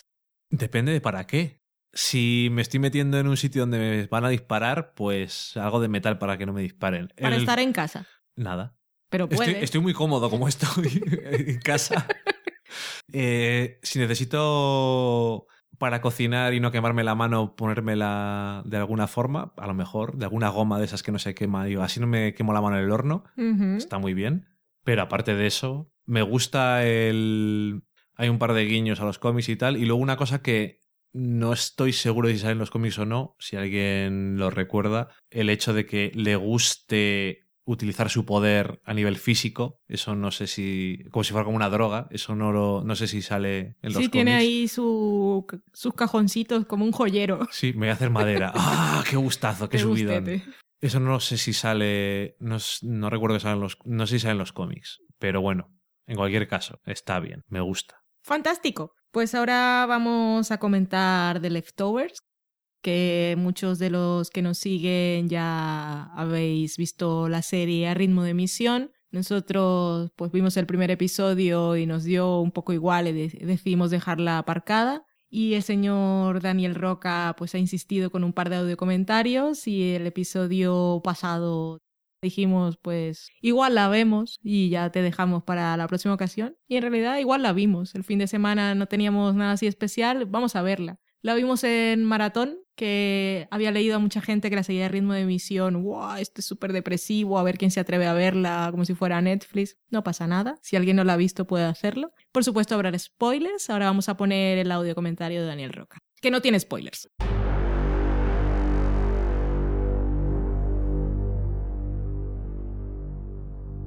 Hola chicos, soy Daniel Roca de nuevo, a ver si me animo a empezar con los audiocorreos.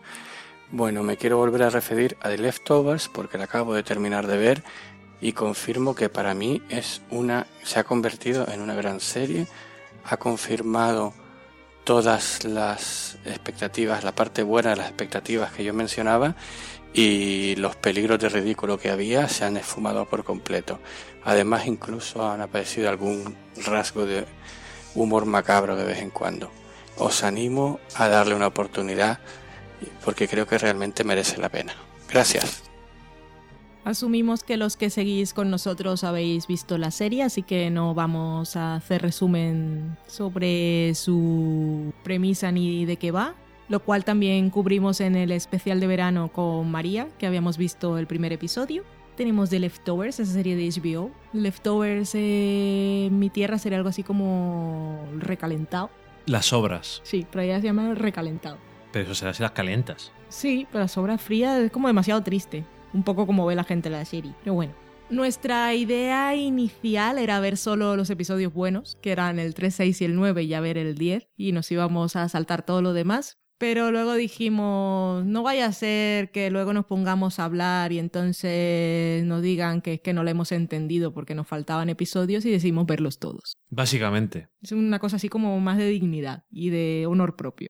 Acabada la primera temporada de Leftovers, su gran acierto sin duda y tal como destacabais muchos de los que visteis la serie ritmo de emisión fue el personaje de Nora, que fue el único que realmente consiguieron dotar de cierta entidad cuando le dedicaron un episodio. Y era el más complejo porque el personaje del señor Doctor Who, Christopher Eccleston, también tuvo su episodio, pero tampoco tenía para mí demasiados conflictos ni nos mostraba bueno, no me presentaba un universo demasiado interesante. El personaje de Nora quizás es el personaje que sin ser el protagonista ni el central en toda la serie consigue llevarnos durante todo el viaje, con ese episodio que tiene, luego la relación con Kevin y que aparece en el episodio final. Sin embargo, ya que esto va a ser un poco, que ya llevamos mucho rato hablando y esto va a ser un poco disperso, sí tengo que decir que me fastidió un montón la voz en off y la carta que escribe al final porque la sentí tan innecesaria. Y si es algo que noté en toda la serie, que aunque parecía que quería tener muchos momentos impactantes y puede que lo fueran, pero para mí resultaron no serlo tanto, sí noté es que a nivel de diálogos no dejó nada remarcable para mí. Y en este caso voy a analizar una serie del HBO con un criterio tan simple como soy fan de Tumblr. Y para mí cuando una serie es buena, al día siguiente puedo ir a buscar GIFs y momentos y compartirlos y guardármelos para la posteridad. No hay ninguna frase de, de Leftovers que a mí me haya marcado, ni una sola y los diálogos eran demasiado, no sé cómo definirlo. No eran clichés, pero eran irrelevantes. No hay ninguna frase yo me acuerde ahora. Igual vosotros recordaréis momentos, que yo sé que cuando la estabas viendo a ritmo de emisión, cuando matan a la mujer esta de los que van de blanco a pedradas, ya sabía que el primer, el, el inicio del episodio 5 yo no lo tenía que mirar, no sabía lo que pasaba, pero ya sabía que os había impresionado mucho. Y lo de los muñecos en el último episodio también, aunque para mí tampoco fueron tan así. Pero a nivel de frases, es una cosa que yo valoro mucho. Pues no sé, yo soy así. Tengo mis cosas y mis momentos. Y hay cosas que me marcan más o que me hacen valorar más una serie y los diálogos son parte importante. Y en esta serie yo que no recuerdo ni uno solo. El último episodio en particular lo odié un montón porque me dio la sensación de que intentaban hacerlo todo como tan importante y trascendente, como cuando Kevin está leyendo ese pasaje de la Biblia que le dio Christopher Eccleston. Estoy aquí mezclando nombres de personajes con nombres de actores, pero ya sabéis. Y, y, me parecía que estaba como el violín permanente durante todo el episodio, intentando hacerlo todo, todo. Qué cosas más profundas nos están pasando a todos y en realidad es que me pareció demasiado impostado. Creo que en eso también tiene que ver que la música no está muy bien usada, yo creo, en Es esta demasiado serie. presente. Creo que a veces sobra. Mm. Y cuando intentas tener momentos intimistas, a, a veces puede venir bien la música, pero a veces. Quiero decir, en el principio del último episodio, con la canción que es eh, Je ne quitte pas, es, ¿no? Mm. creo que era Nina Simón, pues queda bien.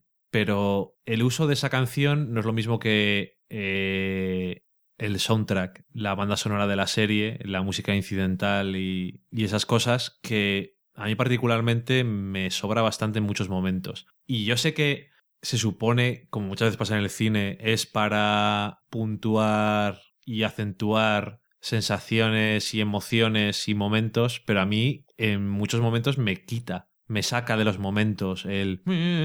Es que cuando eres consciente de que la música está. Eh, ya está. Mm. A ver, eh, si una cosa le ha pasado a la gente que a nosotros no, es que la gente sufría con esta serie. Mm. Es decir, que nosotros no nos hemos conseguido conectar emocionalmente con los personajes en general. mm, Eh, yo personalmente tengo un problema con la gente que dice, no con la gente, en conc- sino con la masa en general que dice, oh, al principio de este episodio, qué impactante es. Y yo digo, ¿por qué os... No sé, a mí personalmente no me impacta cuando matan a, pedradas a esa mujer. No lo digo en el sentido de estoy insensibilizado contra la violencia, sino no me parece que es, oh, qué gran comienzo de episodio, cómo nos lo hemos currado. Es violencia, qué bien, qué original es intentar impactar con violencia. A mí me impacta mucho más y me hace mucha más mella emocionalmente los momentos íntimos. íntimos y las revelaciones emocionales y ese tipo de cosas es lo que me marca más. O sea, a mí la violencia de por sí no me supone ningún problema. La violencia Socorro. cuando es violencia, quiero decir, el personaje al que matan, ¿tengo que tener algún tipo de conexión con él? No. Por lo tanto, que tenga un sentido dentro de la trama me parece estupendo. Pero el cebarse y el centrarse tanto en ese momento me parece irrelevante. Al final no afecta nada al espectador más que si intentas ser shocking y ser eh, llamativo por tu violencia. Y eso a mí personalmente no me parece que esté siendo nada especial intentando hacer eso. Creo que la serie no es mala, bajo ningún concepto. No puedo decir, oh, qué mierda No. de serie, porque es que no lo es. Pero a mí personalmente no... Si se hubiera acabado la serie, como, bueno, el libro acaba más o menos en, esta, en este trozo, pero se han inventado algunas cosas más porque va a haber segunda temporada. Mm. Si hubieran hecho una miniserie me hubiera parecido mucho más redondo. Es que yo, Y no me siento con ganas de ver más de los personajes. Eh, el personaje de Nora me gustaba bastante. El- su episodio, la verdad es que a mí el episodio que más me gustó es el suyo. Mm. Los episodios, por ejemplo, el 3, que es el que está centrado en el sacerdote interpretado por Christopher Eccleston, a ti no te gusta o no te llama la atención tanto como, por ejemplo, el 6, Mm.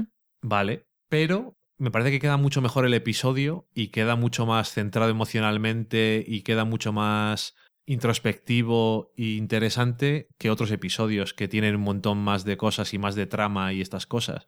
Incluso el, el personaje principal, al final es el personaje principal, aunque esto sea todo, ay, no es como afecta al mundo, los cojones, es el hombre este. A mí su trama y sus locuras me tienen bastante poco interesado. y su padre y su revista el National Geographic. la- todas esas cosas extrañas me la traen bastante al pairo. Me parece que hace muy bien conseguir, o por lo menos lo que me transmite a mí la serie es la sensación de que nada tiene sentido y la vida no tiene sentido. Da igual por qué se hayan ido estas personas, pero te aseguro, no es por nada religioso, no han ido a un lugar mejor, no... Nada tiene sentido, la vida es una mierda. Creo que eso en general lo consigue transmitir bastante bien en muchos momentos, pero luego eh, a veces se confunde a sí misma un poco mezclando las cosas. Por eso me gusta mucho el episodio de el 3, el de Christopher Eccleston, porque es un hombre que obviamente cree en Dios y no deja de creer en Dios No. Pero le dan todas las razones para dejar de creer en Dios, desde luego. Pero bueno, es un hombre de fe y está absolutamente convencido de sus cosas, que es una cosa que puedo respetar perfectamente, no me parece mal. Pero me gusta cómo eh, deja claro que hay veces que las cosas son casualidades y ya está. Y no busques señales en las cosas porque no hay nada, eh, la vida no tiene sentido. Mm. me parece que lo transmite bien en muchas ocasiones. Pero luego hay tramas como la trama del hijo del protagonista, que francamente, como si la quitan entera. Sí. O sea, para mí no vale para nada. Y él como personaje obviamente tiene un viaje, pero no lo transmite nada bien. Y el hombre al que hace caso a Wayne, que aparece en más ocasiones, aparece en el último episodio con el protagonista, es el que, entre comillas, le quita a Nora el dolor, que cuanto más pasa el tiempo, más me de- siento que no tiene realmente poder, pero bueno, que es una cosa psicológica, pero bueno, que puede perfectamente tenerlo. Al final, en una serie en la que ha desaparecido de repente no sé cuántos millones de personas, pues puede haber algo sobrenatural, porque al final eso lo es. Y un- que un perro rabioso se va por ahí y vuelve todo dócil porque le han soltado las cadenas. Entonces, pues vale. A mí el perro me ponía más nervioso que otra cosa. Es el mejor personaje de la serie. El Lo han- perro. Lo han tenido atado todo el tiempo, normal que estuviese todo loco. Y cuando lo dejan ir, va a hacer sus cosas, va a hacer su caca en un campo, la entierra debajo de la tierra y vuelve tranquilo. Exactamente. Es que no le dejaban cagar tranquilo. Ese es el resumen. Quiero decir, todas las. Bueno, eso, que estaba diciendo antes, lo de a Wayne le podían haber sacado igualmente sin toda la trama del hijo. O sea, para mí lo que es.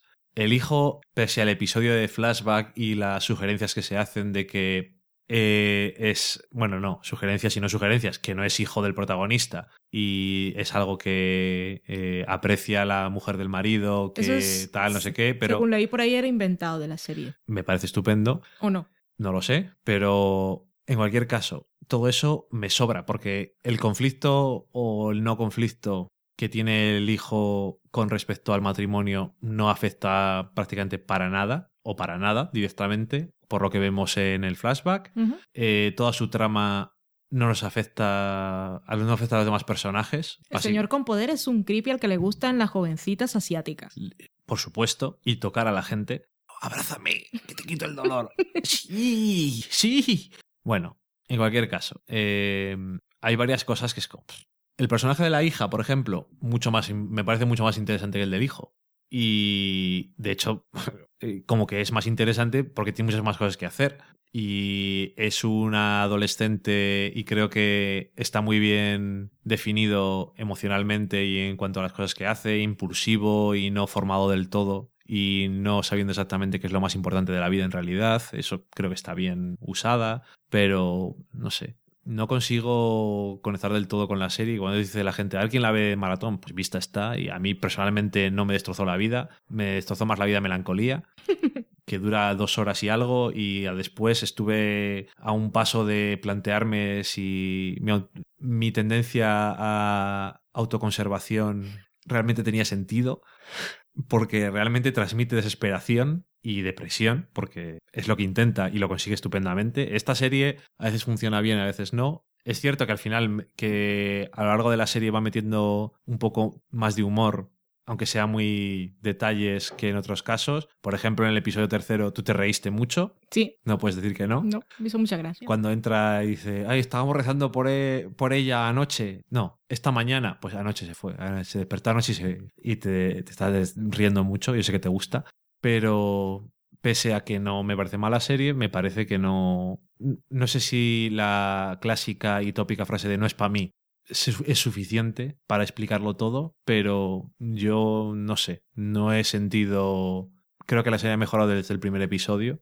Que yo no, yo no entiendo perfectamente todo lo que quiere contar, pero, pero no lo, en- lo, en- lo entiendo, pero no lo entiendo. Esta... ¿Entiendes, ¿lo entiendes eh, a nivel intelectual pero no emocional o Sí, qué? Sí, eso, porque el, el libro fue publicado exactamente para el aniversario de lo que pasó en las Torres Gemelas. Entonces, obviamente, todo esto es una alegoría, toda esa gente que ha desaparecido, no sabemos por qué. Lo que pasa es que lo que no entiendo es que toda esta gente no tuviera derecho a seguir con su vida o que no encontraran motivos para que fuera todo tan... eh, no lo sé. Y toda la secta esta de los que van de blanco y fuman mucho, que no sabemos de dónde sacan todo el dinero, en realidad no me importa, no es uno de los misterios que tengo por resolver, que sabemos que por lo menos en el pueblo en el que estamos viendo lo dirigía una loca, estaba loca, y ya está. De dónde sacan todo su poder económico, no lo sé. Pero sus intenciones me las han explicado, pero es que no lo veo. Y el efecto que causa en el resto de la población tampoco.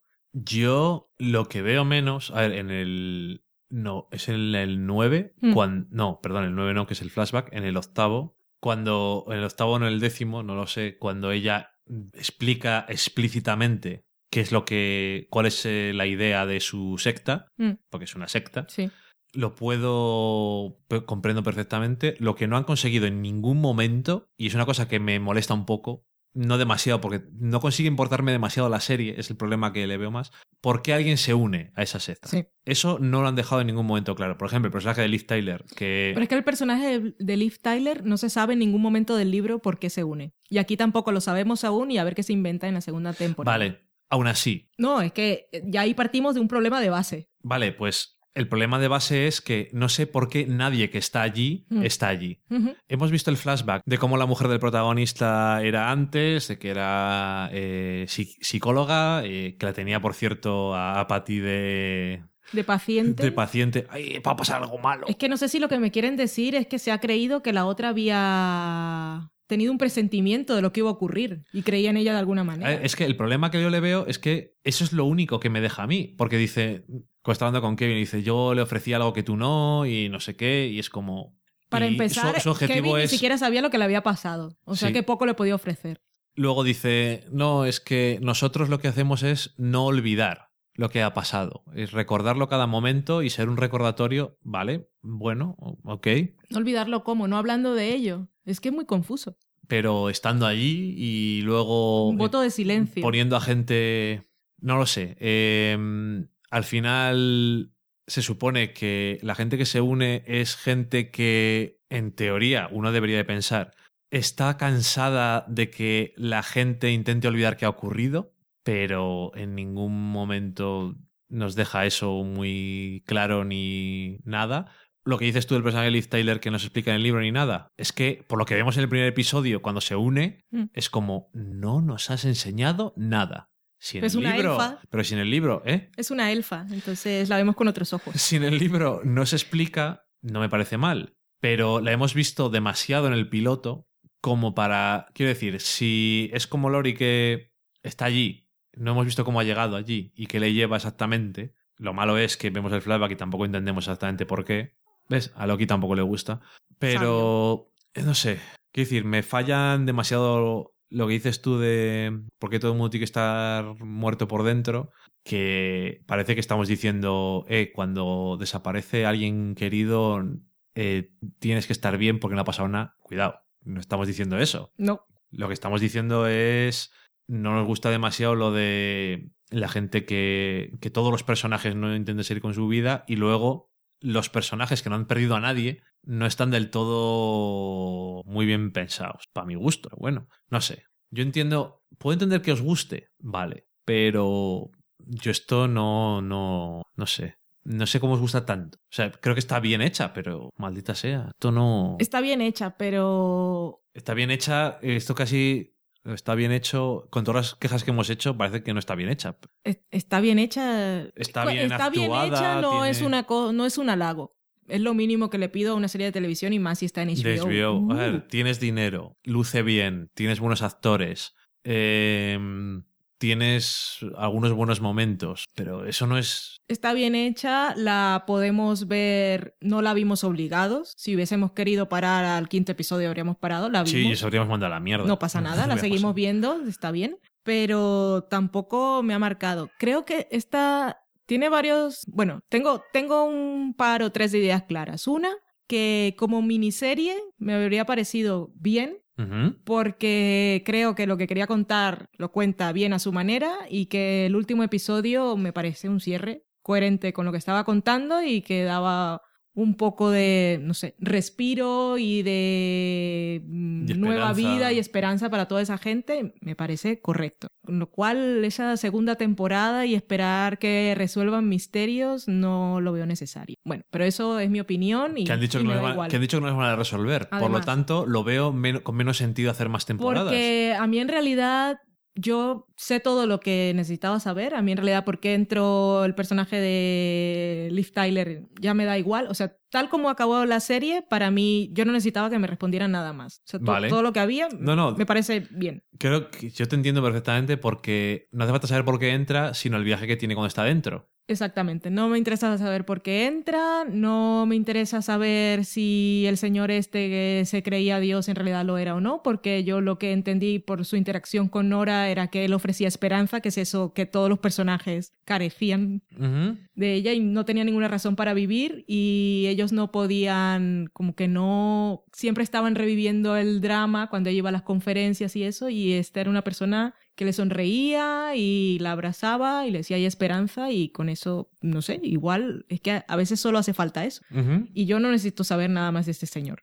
Creo que el problema de la serie es que con que estaba Damon Lindelof, que ya era una cosa de esto va a ser Lost otra vez o vamos a repetir Lost, y la gente estaba tan así, y él también, que incluso se ha retirado de Twitter para no tener que aguantar a la gente, creo que en este caso le habría ido bien la dinámica de Lost de contarnos cosas de los personajes, porque los mejores episodios son los que nos han permitido conocer a la gente o, o eso que veíamos en Lost, que teníamos el flash, hoy toca el flashback de no sé quién, y nos contaban por qué, cómo era su vida antes o por qué eran como eran ahora, y eso es lo que nos permite identificarnos con ellos o entenderlos mejor. Cómo han cambiado, cómo sigue siendo lo mismo en diferentes circunstancias. Exactamente, y en este caso los mejores episodios son precisamente estos, incluyendo el noveno en el que conocemos lo- las horas anteriores a que ocurriera el caso y nos permite conocer por qué el gran misterio de por qué la mujer de Kevin, que ahora no me acuerdo cómo se llama, Es Lori, ¿no? Lori, eh, estaba allí, porque en realidad su, su hijo sobre todo es el gran misterio, porque que su padre no fuera ese y lo quisiera conocer y no tuviese una figura, una figura paterna y luego se fuera con este, eso no nos queda claro. El personaje de la hija sí lo entendemos un poco mejor, no por el flashback, por todo lo que hemos visto, y es que su madre se ha ido y, y ella no sabe por qué, y es jovencita, y, y- y es eso, que su familia no sabía que ella estaba embarazada. Y su hermano se ha ido y no sabe por qué. Exactamente. Ni ella ni, ni ella y su ni padre nadie. está loco. Exactamente. Entonces es normal que esté así. Y luego vive en esa, con, con los jóvenes de, de esa sociedad que están un poco para allá todos y hacen cosas raras. Y ella pues se nos ha vuelto así. Los Pero gemelos de Wives. a ella la entendemos bien. Pero es eso, precisamente conocer a los personajes antes y haber tenido más momentos, no sé si de flashbacks, pero haberlos, haberlos, haber entendido más el por qué eran como eran, habría ayudado. O sea, toda esa carga de Lost que iba a pesar sobre la serie, en, re- en lugar de evitarla, tenía que haberla abrazado Damon Lindelof. Sí, Y creo pero que no que- lo hizo. Si el problema es. Eh, no, eh, ya desde el principio. No vamos a explicar nada, así que no os enfadéis conmigo. Vale. Pero bueno, asumamos, Los es una serie de personajes, esto también, no, es- no me expliques nada, pero explícame quiénes son. No me expliques nada, pero explícame quiénes eran antes, quién son ahora, o, o por qué hacen cosas. Dame algo. Mm. No sé. eh, Entonces, to- todo lo que han dejado ahí colgando para lo que va a ser la segunda temporada, a mí me da un pavor terrible. Pavor no, porque en realidad me la suda totalmente. No sé, yo. yo- Pero Yo a lo es mejor que no la veo. Lo que queda colgando en realidad está un poco interesante, porque si se van a poner con el Cairo y el National Geographic y el señor ¿Ves? este ya Es que- está muerto, pero no sé. Pero es que es, es que eso es el problema. Que me da igual, me da igual lo que me diga la gente que dice, los que no os gustó el final de Los sois tontos. Bueno, pues soy, soy retarde, me da igual. La última temporada de Los, si no me gusta, no es porque sea sobre los personajes. Maldita, si eso es lo que más me gusta de las series, es sobre los, son los personajes. Es lo mismo que le está pasando a, a Lindelof sin necesidad. Y es que se complica el solo. Dice, no voy a explicar nada, pero entonces, ¿para qué abres preguntas de cosas? Hmm. que no hacen falta para los personajes, que no hacen falta para seguir. Si el espectador sabe que tú en esta no vas a explicar nada, ¿para qué estás todo el rato haciendo misterios y voy a explicar o vamos a avanzar en. ¿Para qué? Y en Lost era lo mismo, es una serie que es sobre los personajes, estupendo, hay un montón de cosas que no vas a explicar, vale. ¿Para qué sacas tantas cosas que luego no explicas pero que no valían para nada? Mira una estatua, ¿para qué? Mira no sé qué, ¿para qué? Mm. Eso es totalmente innecesario. Y es lo mismo que le veo aquí, que es que es la novela era una cosa y el hombre se complica intentando decir, no, yo no voy a explicar nada, pero eh, voy a seguir y voy a expandir en muchos argumentos y en cosas sugeridas en la novela y voy a inventarme cosas y voy a... ¿Para qué? Ahora, queremos dejar claro que el señor Damon Lindelof no somos enemigos de él ni de su No, obra, no, nos no, da bastante pero- igual. En resumen, la serie está bien, no nos pareció ninguna maravilla. Como temporada única nos habría parecido perfecta. No creemos que necesite ninguna más. Y entendemos perfectamente lo que quería contar y yo creo que quedaba era satisfactorio para mí el episodio final. No voy a decir que la serie fue perfecta, pero era satisfactorio. Y para terminar, quería dejar mis puntillitas, que las vi y no lo puedo evitar. Y es cuando vemos en el... Bueno, lo que sabemos de algunos personajes y lo que vemos en el noveno episodio de los flashbacks, los porqués. Los personajes están como están en el punto en el que los conocemos. Tenemos a Nora, que su trauma era que era una madre ama de casa y quería conseguir un trabajo y en el momento en el que desaparece ese 2% de la humanidad, ella estaba histérica porque sus niños estaban tirando el desayuno en la mesa y estaba esperando una llamada y a nadie, su marido no le importaba si ella le había ido bien en la entrevista o no, ella quería conseguir ese trabajo para hacer algo por ella y entonces lo que ella le queda en ese momento es que se fueron sus hijos y es una mala madre. Es una mala madre porque quería trabajar. Tenemos el personaje de la mujer de Kevin, que tenía ese dilema de estaba mal en la relación con su marido, Ujú. está claro que no se llevaban bien y estaba embarazada y estaba dudando si abortar o no. Y cuando se está haciendo la prueba ginecológica, igual tiene ese momento de, pues, quiero escuchar el latido, mm, me he arrepentido y entonces, ¡puf!, desaparece. Y entonces es, estoy castigada por ser mujer y que había dudado en tener un hijo o no. Y tenemos a Kevin y su gran trauma es que se está follando una desconocida random y desaparece. Y esa es mi puntillita final. Ahí queda eso. Me parece estupendo, no puedo añadir nada más. Hasta adiós. Se acaba la semana en serie y nos vamos a la cata de pelis.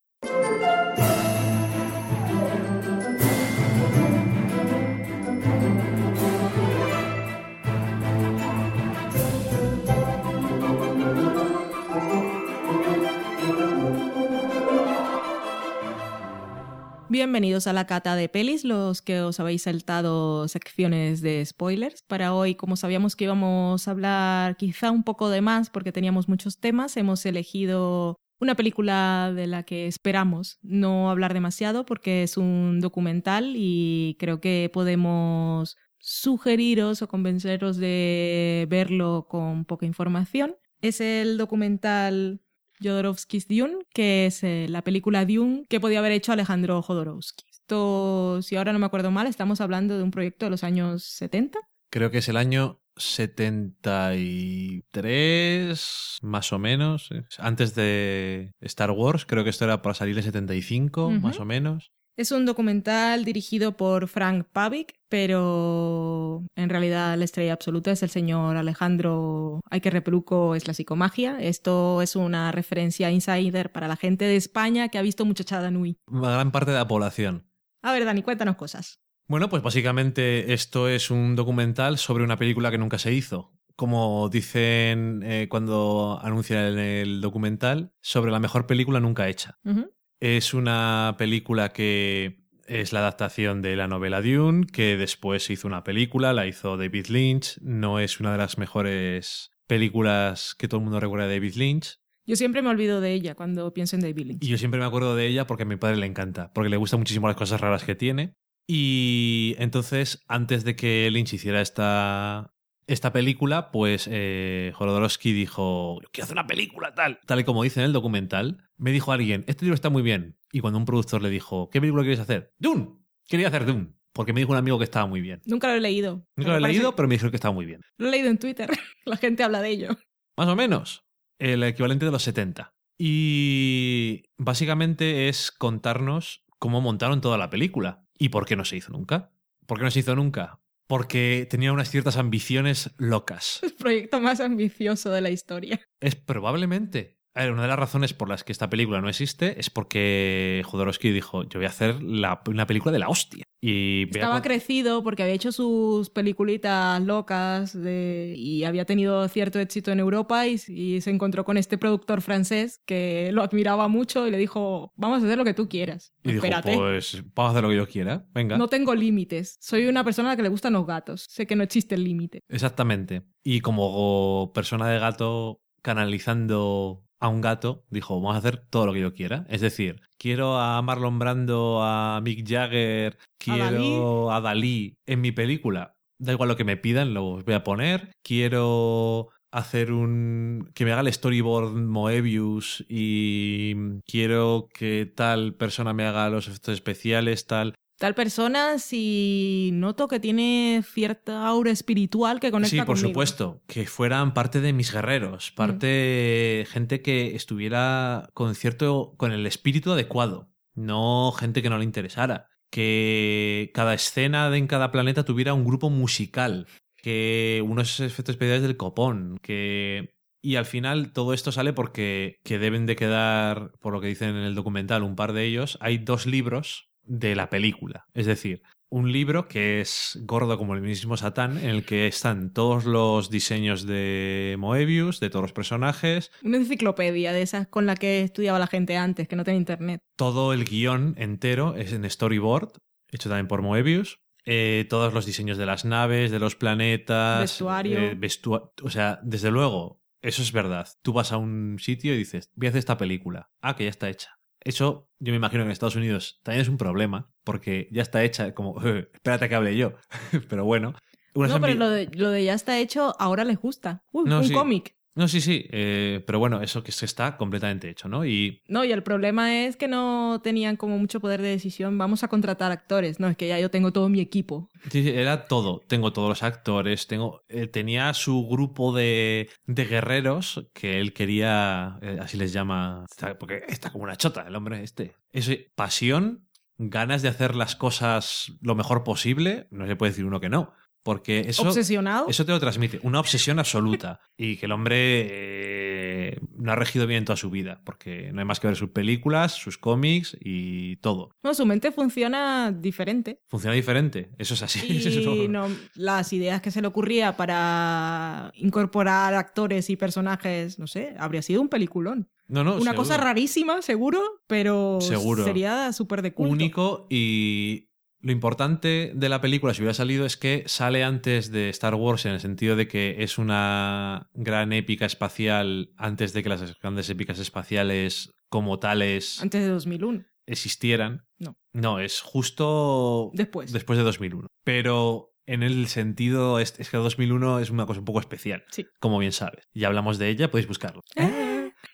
Y tiene un montón de... Sí, bueno, él también, una cosa curiosa, que habla de cómo se hace una adaptación. Pues cojo el libro y Lo adapto. lo mí. violo.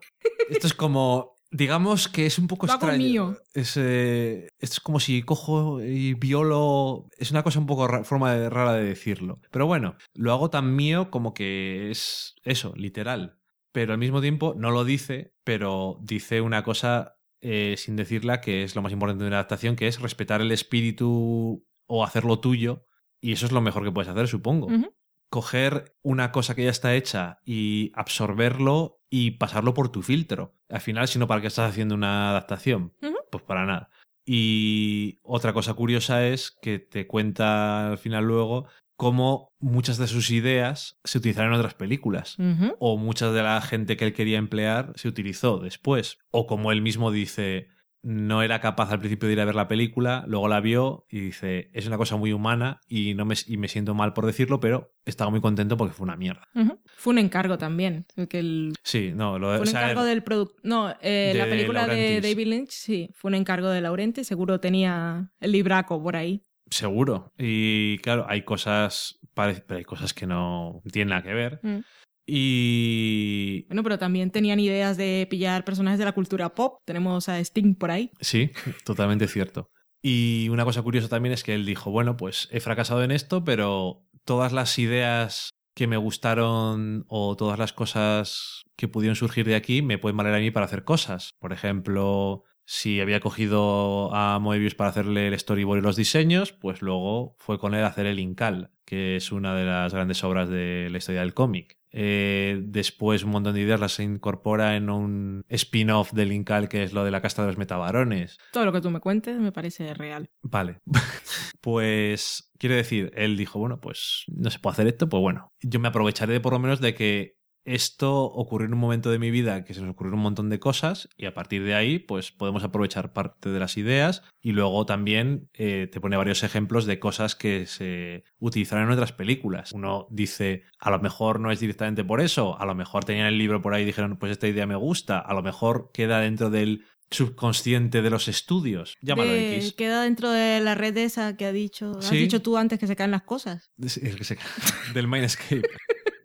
Un documental de, sobre Alan Moore que se llama The Mindscape. Por cierto, si lo queréis ver, si os interesa. Eso sí, no es un documental en el que digas, vamos a ver su vida o qué piensan otras personas de él. Es solamente Alan Moore hablando. Vamos a ver cómo me ha crecido la barba. No, eso ya está ahí. No, no tiene problema. La barba de Alan Moore. Todo lo que ahí. sé de Alan Moore lo aprendí en Muchachada Nui. Por desgracia, lo que sale en ese capítulo de Muchachada Nui es muy acertado al personaje de Alan Moore. Cabreo Moore es... Entonces sé cosas. Cabreo Moore es, es, que, es, que, es que es Alan Moore. En fin, es un documental muy curioso. A mí es que los documentales del cine y tal me suelen gustar mucho. Y este es muy. Es muy personal porque es muy de la persona de Jodorowsky, que es que es muy suyo. Y tiene unas ideas muy fijas. Yo quiero hacer esto y quiero hacer esto. Y ya está. Y lo que más te lleva a lo largo del documental es que realmente te transmite, incluso tantos años después, la pasión que tenía por Sí. hacerlo así Es contagiosa. es como. Al final te, te dan ganas de decir, "Pero sí, joder, hay que hacer la película, que la haga alguien ahora, que tienes el libro ahí. Te dan medio ganas de hacerlo. Y dice él en cierto momento que alguien podía coger esto que ya está hecho y hacer una película de animación. Mm, Totalmente a favor.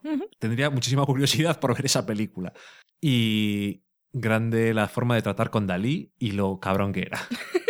Sí, de anécdotas no se queda corto el documental, es bastante interesante, es divertido, es apasionante y que os pasaréis un, un rato genial, un sábado, un domingo por la tarde o cualquier día por la noche. Yo no sé por qué le pongo horarios a la gente, haced lo que os dé la gana. No, eh, un sábado o un domingo. Un domingo por la tarde. Tomando té. No, que verde, es martes, helado. no, no, hoy no. Hoy no, lo siento. Haced lo que queráis. Pero sí que está, está muy bien. Y la parte esa en que van mostrando cosas que habían en el libro, las ideas que se le habían ocurrido y cómo las hemos visto reflejadas después, está muy bien. Pero es él, es lo que se llama un personaje, totalmente. Y De arriba abajo. eso, buscad subtítulos porque no solo porque hay partes en las que hablan personas en otros idiomas diferentes al inglés, sino porque el señor Jodorowsky va saltando del inglés al español, pero a veces tiene un inglés un poco extraño. No, bastante mal. O sea, no habla muy bien inglés. Pero soy muy. Gramatical. o sea, a mí me gusta que le da igual. Sí, es Jodorowsky. O sea, no sabe que existe where, solamente existe was. Me gusta.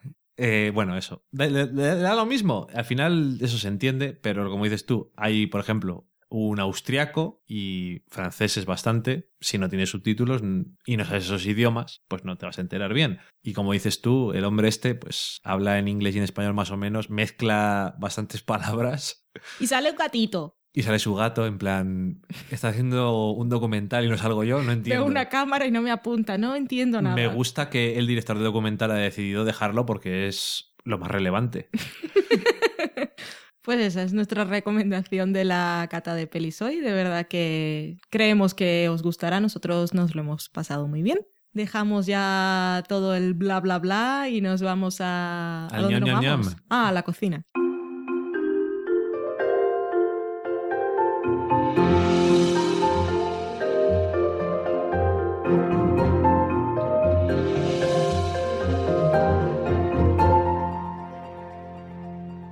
Hoy en la cocina os traemos una receta y un truco. Dos cosas por el precio de uno, que Mm. es nada, como siempre. Nuestro podcast es gratis. Y esto lo sacamos del libro Trucos de cocina con Antonio Arrabal. Para la gente que vive afuera de España, Antonio Arrabal es un cocinero de Burgos que estuvo en la primera edición de Top Chef de España, que empezó el año pasado, pues somos así de modernos. Y es un cliente de la empresa en la que trabajo y tenemos el libro aquí dedicado por él. Y la verdad es que está, no sé, está bien editado y tiene un montón de trucos y recetas muy fáciles de hacer. Y ya que lo tenemos aquí nuevecito y recién salido de la editora que es Larus, pues vamos a aprovechar para compartir una con vosotros. que- Huele a libro de texto Sí. Que es bastante fácil. Eh, la receta es boletus salteados con virutas de foie y yema de huevo curada. Es que a mí me encantan los títulos así. Pero además es que es muy fácil de hacer y ya que los boletus, boletus, no sé, para gente así del mundo exterior son hongos. Y El boletus es un género de setas y Sí. la gente que sepa de setas da igual donde esté del mundo porque se llaman así. Pero, por ejemplo, en Colombia muchos hongos no se consumen. Tenemos los champiñones y los estos que son como champiñones marroncitos, que son como más típicos de Italia, los portobelo, y muchos hongos en el mercado no conseguimos. Pero en Colombia salen setas. Y yo qué sé, pero si yo el otro día me preguntaba cosas de las frutas y para mí las frutas estaban en el vaso que mi madre había hecho un zumo y no sabía cómo eran las frutas en su forma natural. Se llama jugo. Jugo, en Colombia es jugo. Bueno, en este caso, boletos salteados con virutas de foie y yema de huevo curada, que con ese nombre lo ponéis en el menú y quedáis muy bien y además es muy fácil de preparar. Necesitamos 200 gramos de boletus congelados, en este caso son congelados por si no son recetas de temporada y porque en la página anterior él nos ha enseñado un truco de cómo usar correctamente las setas si las hemos congelado precisamente porque no son de temporada todo el año. Ujú. Pero si no tenéis boletos congelados, podéis usar champiñones. Te lo digo para la gente en general. Aunque no tenga nada que ver. Bueno, pero da igual. Yo creo que por cómo está la combinación de los ingredientes, puede quedar bien lo- que tengáis a mano. Es que, que si, y si mi hermana en Barranquilla quiere hacer la receta y no tiene boletos congelados ni naturales, ¿no la puede hacer? No. ¿No la puede hacer? Con ese título no. Vete a la mierda. Necesitamos 200 gramos de boletus congelados, media cebolla, un ajo, perejil y 10 mililitros de brandy. Empezaremos por escaldar los boletus en agua y sal. Como se indica en el truco anterior, dice el libro, el truco anterior, como he visto, es si tenemos las setas, los boletus congelados, dice que muchas veces, incluso si los compramos, estos que vienen de cualquier marca, que cogemos del congelador del súper y luego los usamos, eh, podemos pensar que si los tiramos directamente a la sartén para la preparación estamos haciendo lo correcto, pero el señor Antonio Arrabal nos dice que como tienen tanto agua, no lo estamos haciendo bien. Lo que él nos sugiere en este caso es que si los tenemos congelados, los pongamos en agua en ebullición un minuto, los saquemos y los pongamos en agua con hielo para cortar la cocción. Y así los tenemos como si fueran recién cogidos, entre comillas, y los podemos incorporar a la preparación sin que estén todo el tiempo perdiendo agua. Como dice mi madre, en muchos restaurantes no saben hacerlo. O Pues, sea que. Debe ser eso. Entonces, hacemos este proceso de escaldamiento, que no descongelación suprema. Estoy inventando palabras. Los picamos y los reservamos. Eh, aparte, ponemos a pochar la cebolla y el ajo en aceite a fuego muy lento, sin que se quemen. Añadimos entonces los boletos cortados y los rehogamos. Incorporamos los 10 mililitros de brandis, que no 10 mililitros, como he dicho antes, que Dani me ha hecho repetir. Dejamos que todo reduzca un poco y espolvoreamos con el perejil picado. Esta parte ya la tenemos preparada, reservamos. Aparte, para las virutas de foie utilizaremos 100 gramos de hígado de pato, que es el foie hígado fresco que compramos en el supermercado, y unas escamas de sal. Este hígado de pato lo congelaremos previamente para poderlo cortar mejor y poder hacer las virutas, porque sabéis, es todo grasa y en cuanto lo saquemos de la nevera eh, comenzará a derretirse entre nuestras manos. Pues congelado, con la ayuda de un pelador de patatas, sacamos las lascas y otra vez lo ponemos en el congelador hasta el momento en que lo vayamos a utilizar. Esta es una receta, como veis, de varios pasos, pero muy sencilla. Y luego tenemos la yema de huevo curada, que es una cosa que nunca he comido y nunca había visto.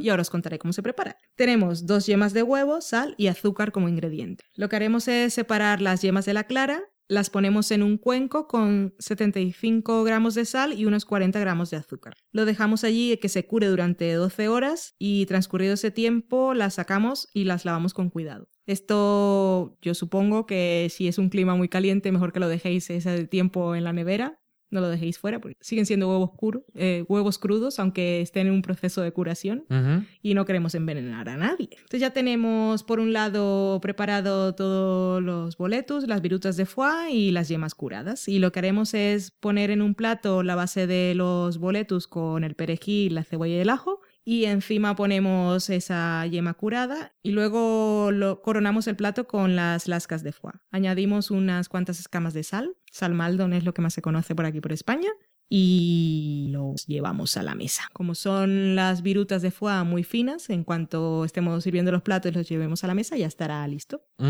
Y ya está, es un plato de esos que queda así como... Uh. Muy fino y muy elegante. Y como veis, muy fácil de preparar. Truco y receta por el precio de uno. Acabamos la. Cero.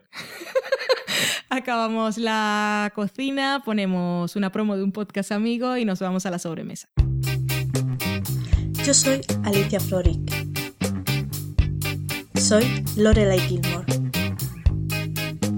A veces soy el doctor y otras Pafisames.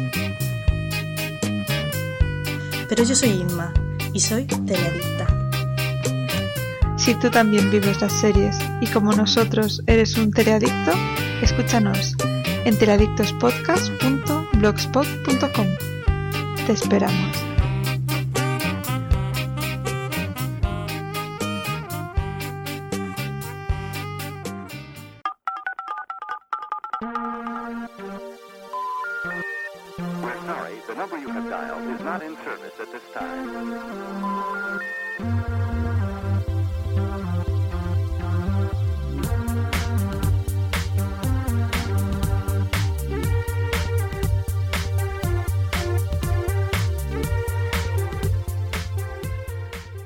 Estamos en la sobremesa. Para los que venís siempre a nuestra casa y para los que no, es la sección en la que comentamos lo que nos habéis dicho durante la semana. Somos bastante juiciosos y adictos a Twitter como la señorita de selfie, por lo que solemos contestar enseguida a través del medio por el que nos habléis. Pero de todas formas solemos leer vuestros comentarios por aquí para que os enteréis, el resto que nos seguís, a los que nos siguen, de lo que se conversa por ahí y que si os parece interesante alguna cosa que dicen, pues lo sigáis. A ver, Dani, cuéntanos. Bueno, para empezar tenemos a Daniel Roca, que está hablando con Cecilia García, que es Cecilia G. Díaz en Twitter, de que les haya gustado The Leftovers, que nos haya mandado un audio comentario justamente en ese momento y que a ver si nos gustaba. Decía que decía Cecilia que a nosotros igual también nos gustaba. Decía él que éramos gente con fundamento, aunque lleváramos tiempo sin publicar. Esto lo decía el 15 de septiembre. Vaya prisas. No nos dejan ni vacaciones. Y además no llevamos tanto tiempo sin publicar. Luego Adrián CG, que ya comentamos la semana pasada uno de sus comentarios, que era nuevo, decía que seguía escuchando nuestro podcast y decía que sobre El Maquinista, que era una película de 2004 de Brad Anderson y que era lo más parecido a David Lynch que había visto. No sé en qué contexto la habíamos mencionado, pero yo sí que la he visto. ¿Tú la has visto también? No, yo no la he visto. No creo que hayamos mencionado el maquinista, quizá estábamos hablando de Lynch y alguna cosa o alguna influencia por ahí, o Louis, o yo qué sé. Del maquinista no hemos hablado y quizá hablaba por ello. No lo sé. Eh, yo sé que la he visto, es la que protagoniza Sí, Christian que Bale. Está súper Flacuno. flacuno. Pues la no es, es cortica. Si la quieres ver algún día, la puedes ver. Curiosa. Alejandra González, que es la Karenina, decía que a nosotros habíamos puesto que a Aubrey Plaza la habían contratado como la voz de Grumpy Cat en la película que va a hacer Lifetime, Que vamos a ver, por supuesto, y decía que era la mejor decisión de casting de la historia. sin duda, porque es súper grumpy y además es, es una gatita, Grumpy Cat. Ujú. Javi Masters, que es Conker de G, decía que habíamos dado en el clavo con lo último que él había visto, que el programa último era una escucha garantizada y que no se diga arriba los purés. Eso es, tiene muy mala fama.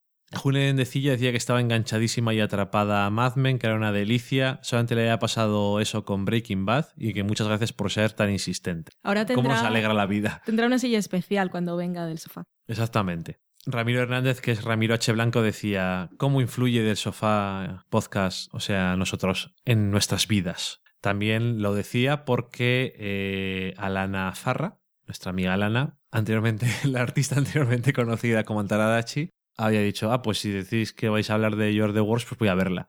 Y también decía Alana que también tenía que ver Gromix en todo eso. Que le había dicho, que la veas, Es muy fans. que la veas pelotuda. No sé si lo habrá dicho. Me eso. imagino. Me lo imagino diciéndolo. Carmen Moreno decía que también la había empezado a ver. Ya nos diréis, no hemos comentado el final, pero bueno, ya vimos el último episodio, nos gustó. Decía Alana, pues sí es que si mis, si mis gurús están tan animados con ella por algo será. Jesús Herrera decía que era de lo mejor del verano, que tenía mucho carisma los protagonistas y buena dosis de mala leche. Y Daniel Roca decía, bueno, pues os hago caso, me pondré con ella. Y se ha puesto. Y se ha puesto con ella. Decía, como es habitual, me vendéis lo que comentáis. Y decía que qué bueno que vais a comentar de Congress. Hoy no tocaba porque nos iba a, Sí. a durar mucho más el comentario. Y también decía que están dando ganas de ver Boyhood, aunque se temía que la irá a ver, aunque sea en español. Y decía que había llegado al, al final del comentario y que le parecía que la vería doblada. Aunque luego dijo, bueno, exactamente por lo que decís, a lo mejor no.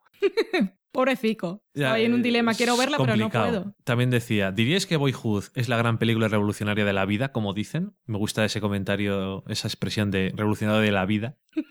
Yo diría no, ni no, no hace falta tampoco. No, Es que no sé qué quiere decir. Es, mm, al final, ¿qué es revolucionario de la vida hoy en día? No, porque toda la gente está hablando demasiado de ella y en términos demasiado profundos, generalistas y abstractos de momentos de la vida, como la han traducido, le han puesto el subtítulo aquí en España.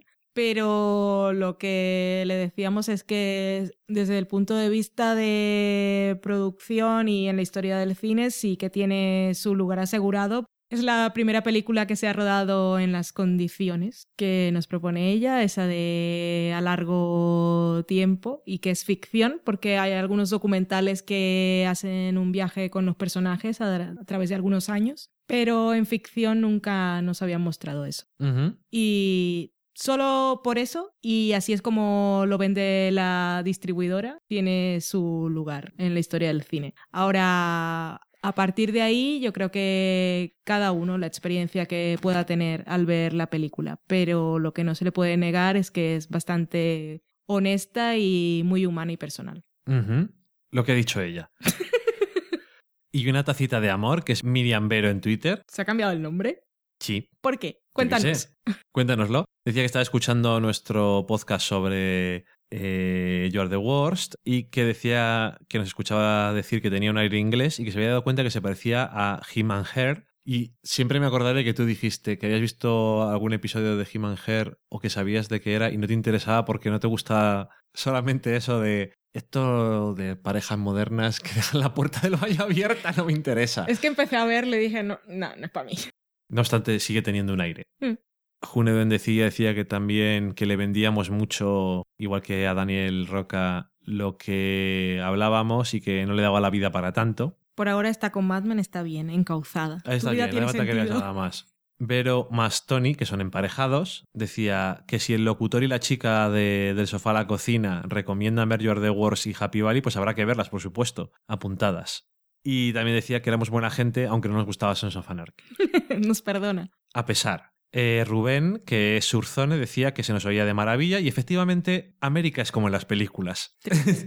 ya tenemos confirmación entonces, no tenemos que hacer especulación. Carmen Moreno, que es Carmenia Moreno en Twitter, decía, le decía a Charo Falcón que dudaba de si había hecho eh, su apuesta en el meme Afroms de este año. Decía, si lo hubieras hecho, te acordarías, porque las reglas son súper estrictas y hay que dedicarle una tarde entera para poder hacerlo. Me gustó esa respuesta de Carmen. Eso también, yo sé que es una crítica oculta. Este año hemos decidido que ya no va a volver a ocurrir. Ni que haya gente que se equivoque, ni que os cueste tanto. Las normas van a seguir ahí, pero va a estar todo implementado en el formulario para el año que viene. Es decir, que si no lo hacéis bien, no se puede mandar. Exactamente. Ya no lo haremos con el formulario gratuito de Google. Aprovecharemos una plataforma que tenemos en nuestro hosting.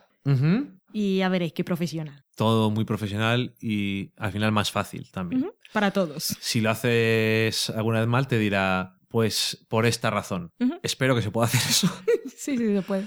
Eh, Carmen también decía que la chica de Calometric de, Mar- de Masters of Sex era Artemis de Subway en Filadelfia. Preguntaba, ¿lo es? Lo es y se llama Artemis la actriz. Tiene También. apellido, pero es, Pero es igual que. Charlie y Charlie Day, que es Mm. el actor, que son... ¿Para qué vamos a cambiarnos de nombre? Tontería. Juno Vendecilla decía que la segunda temporada de Mad Men había terminado ya para ella, que no podía parar, estaba deseando llegar a la quinta para podernos disfrutar a nosotros en el pasado, o sea que va a venir del futuro. Oh, qué guay. Una de sus hashtag reflexiones nocturnas. Decía Ramiro también que escucharnos y no ver Mad Men que no podía ser. ¿Qué clase de, de monstruo eres? Eh, Adrián CG decía también que después de leer su comentario sobre la, la serie que habíamos hablado, la serie sueca, no lo pienso decir. Decía, si lo pones así, parece eh, hasta que me odio. Y he de decir que esta vez nos había salido mejor y nos pone abajo unas explicaciones. La A con diéresis se dice como E y la SK se dice J. A ver, voy a probar otra vez. Pero con estas... Sí, Ectan Manijo. Pero esa J me salió muy española. Ectan Manijo. Yo como no sé nada, no te Y me estoy acordando de dónde va la SK y la A con diéresis, que me lo tenga en cuenta, ¿eh? Bueno, a ver, a ver si lo hemos, a ver si lo hemos hecho mejor o no. O peor que la última vez. Dice, ah, pues ahora que lo tenías en cuenta, lo has hecho peor. Sigue con tus instintos. Mm. Eh, Jesús Herrera decía, Jesús Herrera, que es Hechu73, decía gran comienzo de temporada para nuestro podcast. Decía que todo lo que habíamos hablado lo había visto las últimas semanas. Por eso le había gustado, supongo. Lo que le pasa a mucha gente que dice, esto no, si no lo he visto, no puedo escuchar. Y que incluido de Congress. Así que la próxima semana o cuando sea que hablemos de ella, La película más anunciada de la historia. Y luego diremos mm, barrabasadas. complicado. Tú seguro que no. Decía Daniel Roca que bueno, que iban tres de You're the Worst y que le gustaba. Mm. Que él, por cierto, tuvo la duda de, de qué película estaban hablando en el segundo episodio. Ya le respondimos por Twitter. Que es la de Ferris Bueller Day Off. Estuve buscando para darle el título en español. dije yo, Busqué en bueno. Film Affinity y creo que se llamaba. uf, se me ha olvidado. Un día para todo o algo así. Bueno, es un clásico de las referencias, como poco. Sí. Y Dani de seguido, para terminar, nos decía que la trilogía, en la trilogía de Before, en todo caso han transcurrido 20 años, coma, retrasados mentales. Eso no, Eso lo, no lo pone, pero lo- lo queda digo yo. implícito. 10 de la primera a la segunda y 10 de la segunda a la tercera, coma, mongers. En el fondo lo sabíamos, pero somos así. No, pues somos, somos, en el fondo no somos de números. No, en el fondo de la superficie. no. Tú eres científico, yo no. Pero yo no soy de números. Yo pero de ¿cómo te- puedes ser científico sin números? No sé, tengo un gato que me está mordiendo las manos ahora no mismo, tiene así que no, que no puedo pensar. y en Evox también tenemos un par de comentarios que son sin spoilers y sin nada. Tenemos una estupenda discusión en el especial de Juego de Tronos, pero no los vamos a leer porque tienen spoilers y demás. Y ya lo contestamos, que no solemos los de Evox, lo solemos contestar aquí más. Le contesté yo extensamente. Ujú. Aquí tenemos en el especial en el que estuvo con nosotros María, dos comentarios. Uno de LBZ que decía que vuela María más veces. Por favor, fuera vosotros. Eso es, que haga María un podcast ya y se acabó vuestro, vuestra tiranía. Y Yolanda R. Blanco decía, muchas gracias por el programa, aunque las series por vuestros comentarios no alientan para verlas. Vi el primer capítulo de The Nick, que no entendía dónde iba, y sí me gusta Clay Owen, pero la serie... Por otro lado, se habla de Le Revenant, y creo que es una muy buena serie en eso que se hace hoy de apocalipsis variados. Saludos. Saludos a ti también. Muchas gracias a los dos. Y con eso terminamos la sobremesa. Solamente recordar que nos podéis escuchar en muchos sitios, nos podéis escuchar en iTunes, en Evox, en Spreaker, en Stitcher, en Radio Battletoads, todos los miércoles. Hoy, mira, mientras estamos grabando se nos está escuchando en Radio Battletoads, los miércoles a las 9 de la noche y de vez en cuando también Eso no es una paradoja temporal. aparecemos por ahí. Porque somos nosotros del pasado. pero no podemos cambiar nada. También en YouTube se van subiendo los episodios, si no recuerdo mal. Creo que es por la cuenta de Spreaker. Ujú. Aparte tenemos una página web de sofadacocina.com, ahí tenéis un montón de enlaces. Eh, tenemos de sofadacocina.gmail.com como correo. Estamos en Facebook, estamos en Twitter que es arroba del sofá podcast. Estamos en Tumblr, eh, tenemos una etiqueta de Pinterest, una etiqueta para Instagram. Estamos en todos los lados Y si nos queréis ayudar a continuar en todos los lados, también nos podéis dejar alguna donación, lo que sea, nos va a gustar porque nos va a hacer ilusión. Sea lo que sea, en nuestra página tenéis un enlace con un gatito que está pidiendo por favor ayuda. Y aparte, si nos queréis ayudar un poco más indirectamente y sin tener que aportarnos nada en plan de voy a darle dinero a estos pobretones, pues podéis comprar en Amazon si hacéis compras a través de los enlaces que tenemos en la página web Del sofalacocina.com. y entráis ahí y luego decís, ¿yo qué me iba a comprar? ¿Me iba a comprar un disco? ¿Me iba a comprar un libro? ¿Me iba a comprar un ordenador? El caso es que lo hago a partir de este enlace y así nos cuenta a nosotros como que hemos hecho algo, aunque no hayamos hecho absolutamente nada. Es un pasito más porque abrís el navegador y en lugar de ir directamente a Amazon, pues pasáis primero por del sofá a la cocina y hacéis clic allí en Amazon. Os lo agradeceremos profundamente.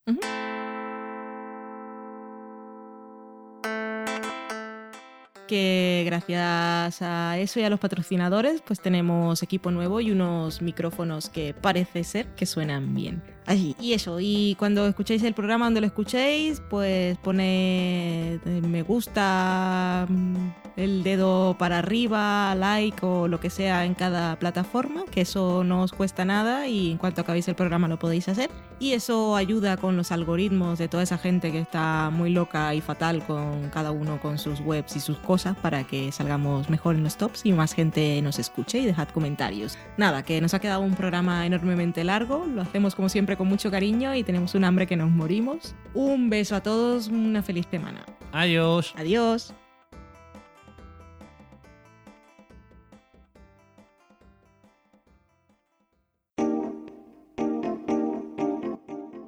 Acabáis de saborear un programa del podcast Del sofá a la cocina.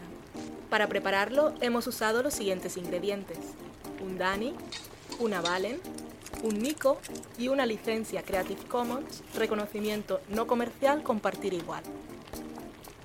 Cuando tenemos los ingredientes, los picamos muy finos, los dejamos pochando en una sartén y cuando estén caramelizados, los mezclamos con la licencia Creative Commons, que, cuidado, no admite uso comercial de la obra original ni derivadas, que se tienen que distribuir con la misma licencia que la original, siempre citando a los creadores.